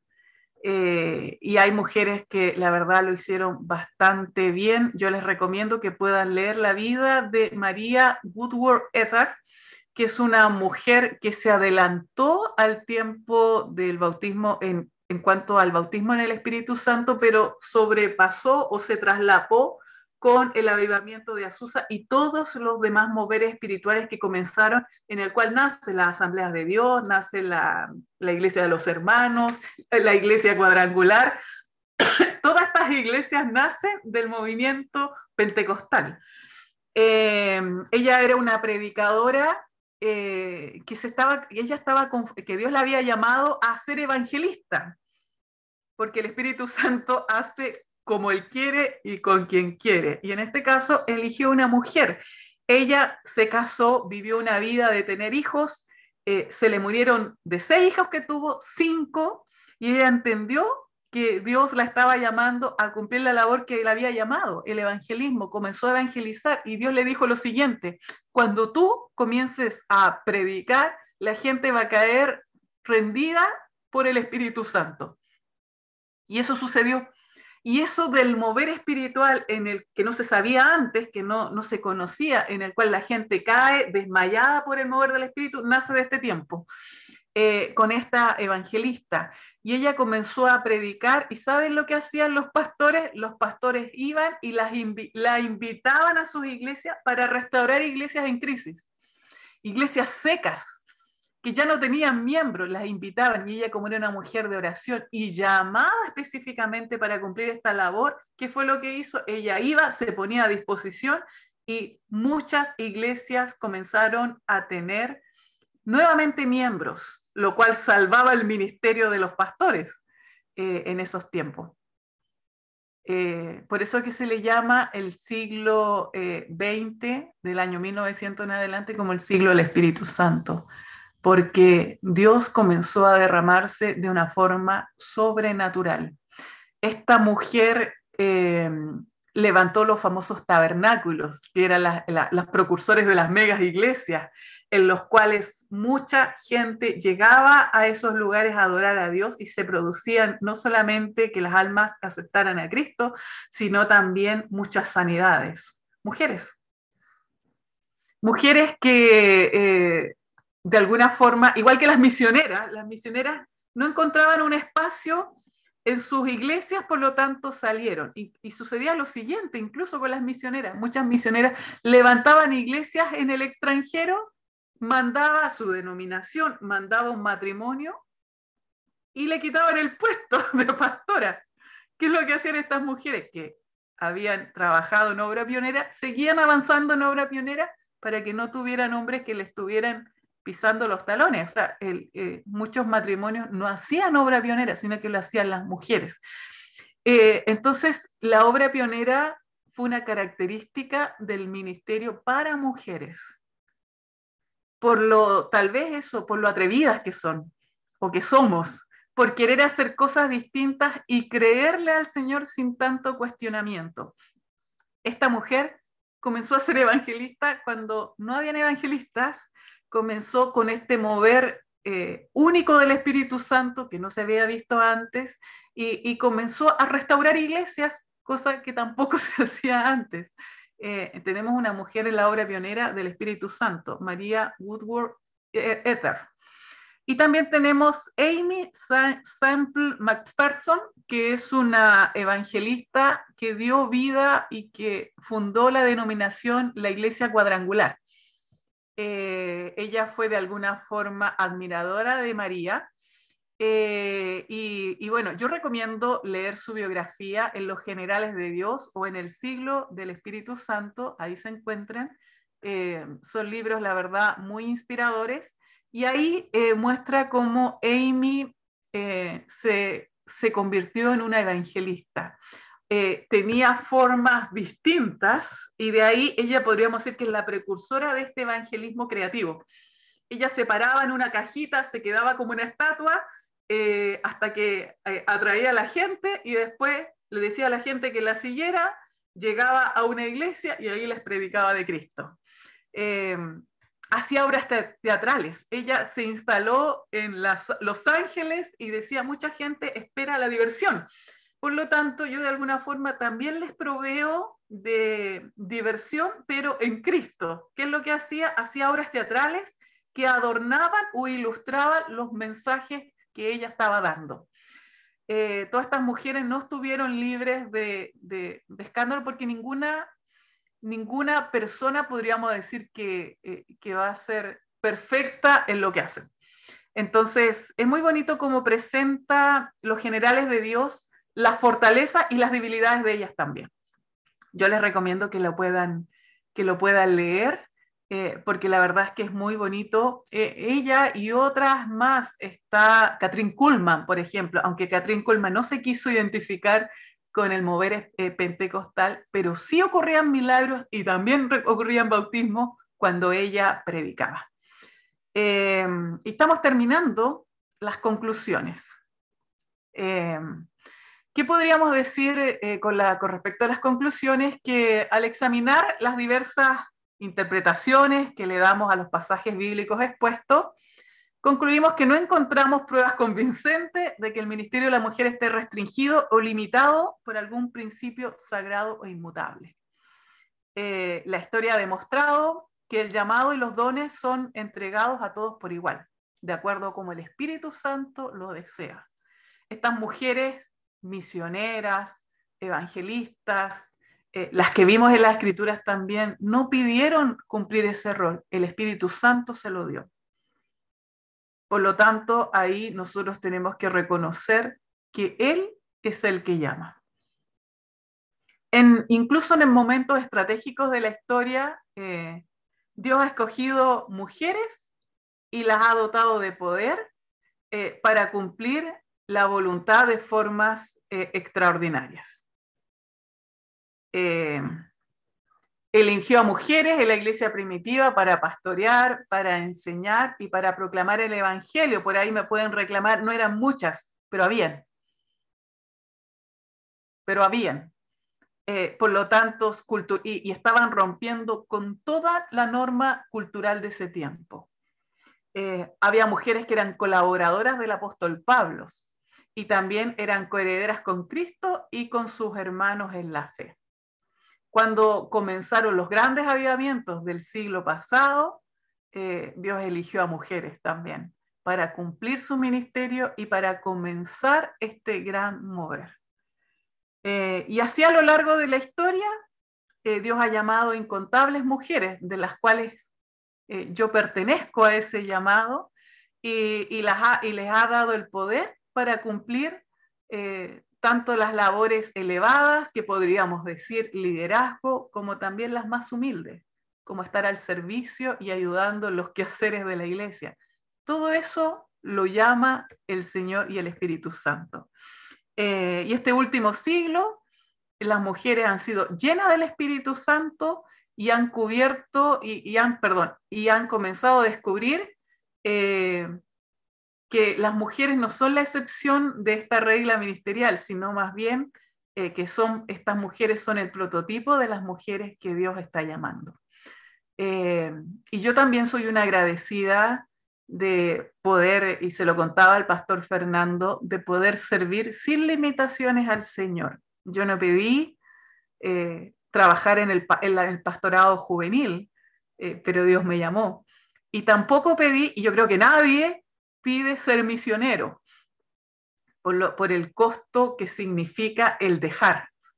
Pero Dios me ha llamado y, y Dios me ha llevado precisamente también a aquellos lugares que son difíciles eh, donde no llegan hombres eh, por toda la dificultad que significa eh, logística de llevar a sus familias y tengo muchas, podría decir, amigas misioneras solteras, yo también soy soltera, que nos hemos dedicado nuestra vida a servir al Señor.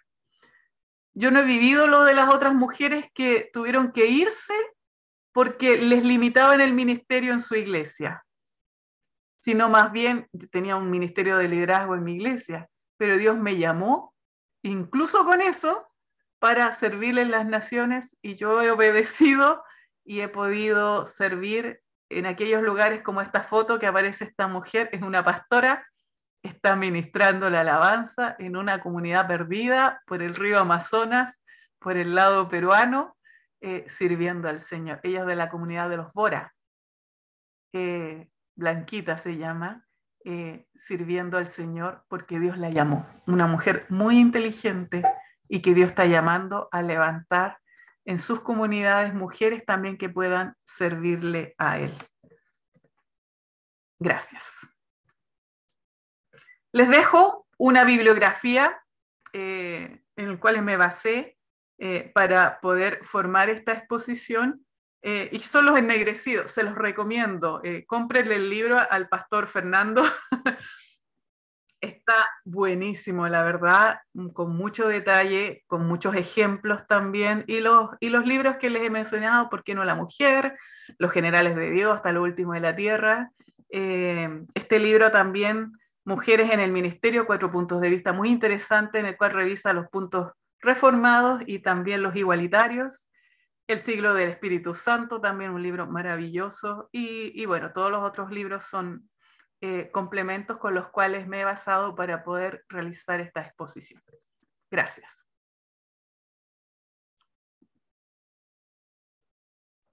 Hermana María Fabri, creo que quiere opinar. Hermana María. quería mencionar una, una mujer soltera misionera más, Alice Wood, misionera canadiense, que en 1910 vino a mi país, Argentina, y de la obra de ella nació lo que hoy es la Unión de las Asambleas de Dios, que es la fraternidad pentecostal más grande, eh, la fraternidad evangélica más grande de la Argentina, con más de mil iglesias. Sí, no sé si tú conoces a Silvia Ferrando, la misionera Claro, sí, ah, ella me dijo, eh, menciónala, y se me olvidó. Gracias, María, por recordarla. Y me dijo exactamente lo mismo. Yo creo que tiene que ver con la ordenación, yo creo que la recordaron, con la ordenación de las mujeres de la Unión de las Asambleas de Dios en, en Argentina. Esto está tomando forma.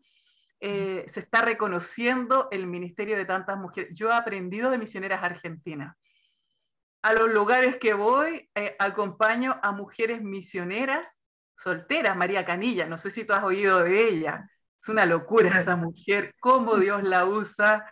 Eh, y yo voy a acompañarla eh, a esos lugares a, evangelizar, a enseñar. Tiene un instituto bíblico precioso que ahora en enero me voy para allá a enseñarle a los nativos, los ticunas. hay muchas mujeres en obras increíbles, la verdad. Eh, y esta mujer que, que fundó la, asamblea, la Unión de las Asambleas de Dios ahí en Argentina, tremendo, tremendo. Gracias por recordarla, María. Eh, y así hay muchas mujeres, son muchas, la verdad. Son muchas las mujeres, y aquí puse algunas nomás. Eh, imagínense, hemos hecho, de verdad, hemos hecho una vigilia hablando de tantas mujeres que, que han servido al Señor destacándola en medio de, lo que es normal que el hombre sirva, destacándola como a pesar de las dificultades, ellas han podido servir y lo siguen haciendo. Y ahora más mujeres tienen ese reconocimiento, las ordenaron, en el Perú también, hace unos años ordenaron a las mujeres, y en mi país, Chile, la verdad es que eh, han estado más conscientes de eso y hace años que están ordenando mujeres. Muchas gracias por sus palabras que, que leo ahí en el chat y por tenerme la paciencia. Eh, es un tema apasionante. Eh, gracias por tenerme la paciencia por esta ponencia tan larga. Nunca había expuesto tanto tiempo, la verdad. Pastor Fernando. Ok, solamente creo que hermano Rudy quiere agregar algo y luego. Ah, ya. Gracias por la paciencia, yo siempre soy el que más participo. es que como soy de los más pequeños y de los que menos sabe, pues eh, también es natural que sea el que más dudas tenga. Pero de verdad que solo quisiera comentar esto. Eh, gracias realmente porque creo que estas últimas diapositivas, y tal vez me, eh, si las hubiese visto antes, tal vez no hubiese hecho mi, mi, mi la, afirmación que decía, ¿verdad? Pero de verdad que agradezco mucho realmente los comentarios, eh, tanto de nuestra hermana Mari Fabri, creo que es, ¿verdad? Porque eh, mm. cuando hablaba acerca del, del, tema, digamos, de la, de la influencia, del poder entender, ¿verdad? Pero de verdad que ha sido una bendición para mí porque realmente me surgió la duda, pero a los minutos el Señor permite que, que esa duda se pueda disipar y entender realmente cómo fue la obra del Espíritu Santo en, en la cultura y cómo todavía al día de hoy, ¿verdad? Ahora realmente me, doy cuenta, pero la verdad es que ante los argumentos, el ver los hechos, ¿verdad? Y poder reconocer que, realmente han habido mujeres eh, que, que, han sido de, de, suma importancia y que como bien eh, eh, em, comentaban, ¿verdad? es muy común y eso creo que es algo que, que a mí yo realmente ya lo había escuchado, estoy consciente de ello, pero, pero lo olvidé por un momento, es que es muy común ver que muchas veces en las iglesias se tiene que levantar el liderazgo de la mujer porque los hombres no asumimos el liderazgo que en teoría o aparentemente o históricamente se nos ha delegado. Y, eso también es cierto, que muchas veces eh, eh, es por falta de, es decir, todos, todos nos hace falta la, iniciativa, ¿verdad? Yo creo que todos deberíamos de tener eh, esa iniciativa de, de ver de qué manera servimos al Señor y, buscar aprender y, buscar compartir este don maravilloso que nos ha sido dado a todos, pero de verdad que agradezco mucho, ¿verdad? Que, eh, esa, que, compartieran esa información con, eh, con nosotros, pastora, eh, perdón, misionera, hermana misionera, y, y de verdad que, que, que, es impresionante, ¿verdad? A mí me impresiona mucho ver cómo aquí hay hermanas que, que se ve que tienen mucho conocimiento, que están muy comprometidas con su fe y que sin duda alguna han ejercido también un liderazgo importante en, el, en donde el Señor las ha llamado. Así que de verdad que bendigo sus vidas y muchas gracias por, por la oportunidad de participar en este seminario. Bendiciones, hermanos. Gracias. Amén, excelente. Muchísimas gracias. Realmente puedo decir, yo he disfrutado esta ponencia. Para mí ha sido fascinante. Honestamente no he sentido el tiempo para nada. Y creo que ustedes que han estado desde el principio podrían decir lo mismo. Hemos aprendido mucho y bueno, eh, eh, Pastora Marcela realmente tiene un don del Señor para fascinarlo con el tema que está enseñando. Dios le ha dado un don maravilloso de la enseñanza que sé que usted está usando muchísimo en las misiones y, que van a tocar vidas. Personalmente agradezco el ministerio de nuestra hermana y el de muchas otras mujeres que a pesar de las adversidades, a pesar del rechazo de las denominaciones muchas veces, pero nunca del Señor, han seguido adelante haciendo la obra que nosotros eh, a veces como hombres no hacemos. A mí no me gusta personalmente cuando una mujer dice, bueno, soy el plan B de Dios porque ningún hombre quiso ir. Dios no tiene plan B. Si tuviera plan B es porque Él se equivoca con el plan A. Eh, Dios tiene elegidos para cumplir una misión entre hombres y mujeres por igual y eso es grandioso. A lo largo de esta ponencia, la hermana mencionaba algunos libros que vamos a compartir con ustedes, luego los van a tener en, en, el, en, en el en el grupo donde siempre se los comparto, ¿por qué no las mujeres? Hasta lo último de la tierra. Y uno más que les vamos a agregar, que es eh, eh, ordenación de la mujer en la iglesia primitiva. Un dato muy buenísimo que espero que, que les sirva, ¿verdad? Eh, la autora, por cierto, de este último es, es un libro en coautoría, un hombre y una mujer, pero la historiadora que lo agrega, ella es católica romana y ella misma empieza a socavar dentro de la historia y, socavar las bases dentro de la misma iglesia católica de por qué no están ordenando mujeres si la historia está de acuerdo en que había. La verdad es que eh, hay mucho que decir sobre este tema. para más. Este tema es muy extenso, lo que pensaba Lutero también. Eh, uh. Ay, ay, ay. Eh, menos mal que somos pentecostales. Sí, sí, sí. Si yo hubiera renegado del luteranismo, del mm. calvinismo con sus afirmaciones, estaban bien pesadas. Mm. Bien, muchísimas gracias, Pastora Marcela. Gracias a usted que ha estado con nosotros hasta este momento. Recuerde, el día lunes tenemos el conversatorio con nuestro hermano, el pastor David Castillo, quien es mision, ha sido misionero presbiteriano, reformado, obviamente, en, Monterrey, México. Y con él vamos a compartir un poco. Me decía el hermano, me voy a sentir como... Eh, como eh, una pequeña oveja en medio de, yo le eh, no quiso usar la expresión lobo, ¿verdad? Porque no lo vamos a atacar, pero él se sentía que me dice, y me van a tratar con amor. Yo le digo, claro, lo vamos a tratar con amor. Así que desde ya dejo en sus mentes eso.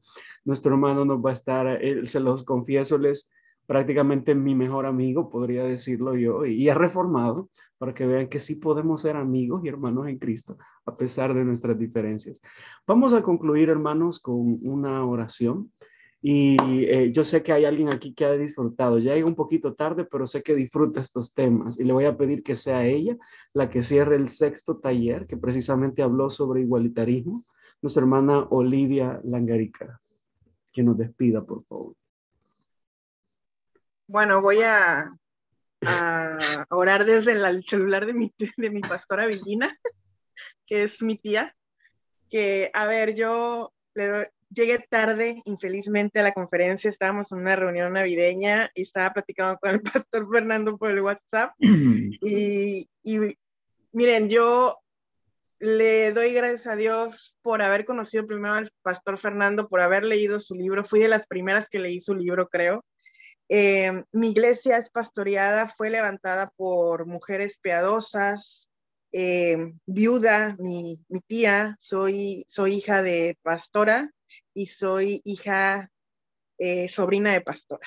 Entonces, hoy en día ya tenemos, ya tenemos mi hermano, no, no, es una, no es una iglesia familiar, no vayan a pensar, pero mi hermano acaba de asumir el pastorado junto con su esposa, pero inicialmente fueron, fue la pastora Villina, mi tía, quien, quien levantó esta iglesia y, y créanme que es una iglesia desde el corazón de Dios y yo eh, me sentía muy mal cuando empezó esta ola de ataques de los reformados a decir que, que, que era, éramos Jezabel, las iglesias éramos Jezabel, los pentecostales que, que, admitíamos pastorado femenino, éramos iglesias que estábamos en contra de la doctrina y que estábamos torciendo la doctrina, éramos herejes, y, hasta un día un, reformado presbiteriano me hizo una publicación eh, con mi foto en su Facebook diciendo, no sigan a esta mujer, Jezabel, que está promoviendo las ideas del pastorado femenino.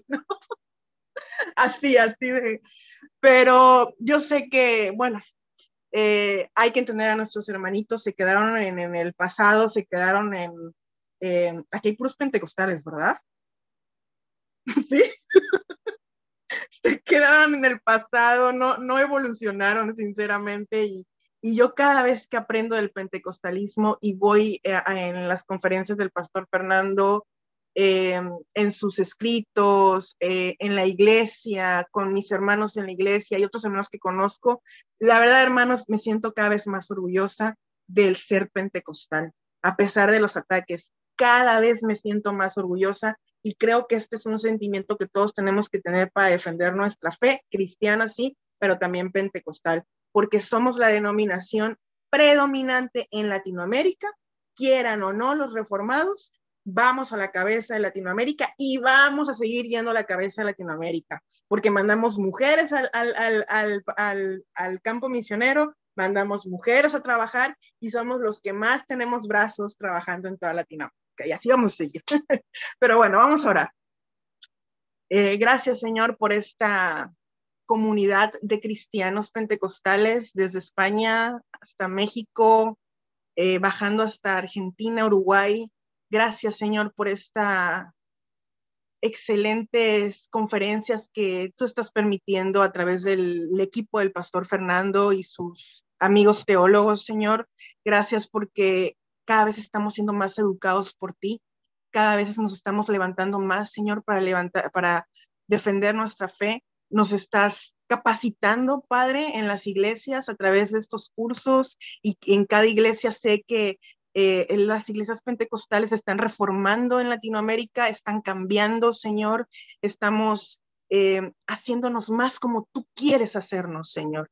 Y, te doy gracias por esta comunidad de hermanos, de iglesias eh, que estamos trabajando juntos, estamos trabajando juntos en entendimiento para mejorar, mejorar en nuestras iglesias, para darte toda la honra y toda la gloria y trabajar para ti, Señor, eh, cada día, eh, ser mejores iglesias. Y sí, Señor, queremos ser la denominación, somos el Judá, de la tribu de Judá. Yo siempre he dicho, el pentecostalismo es la tribu de Judá, de todos los hermanitos, Señor, que nos critican, pero somos la, somos la denominación más fuerte, porque, Señor, en nosotros tú te revelas y te manifiestas, porque nosotros anhelamos el Espíritu Santo, anhelamos el derramamiento del Espíritu Santo en cada domingo, Señor. Nosotros anhelamos que hables a nuestras iglesias, anhelamos tu voz, Señor. Levantamos nuestras manos, Padre, hacia ti en cada domingo, y sé que desde desde México hasta Argentina, Señor, hay una pasión y un gozo pentecostal que no se va a pagar, Señor. En el nombre de Jesús, amén y amén. Amén. Muchísimas gracias, hermana Lidia. De nuevo, gracias, pastora Marcela.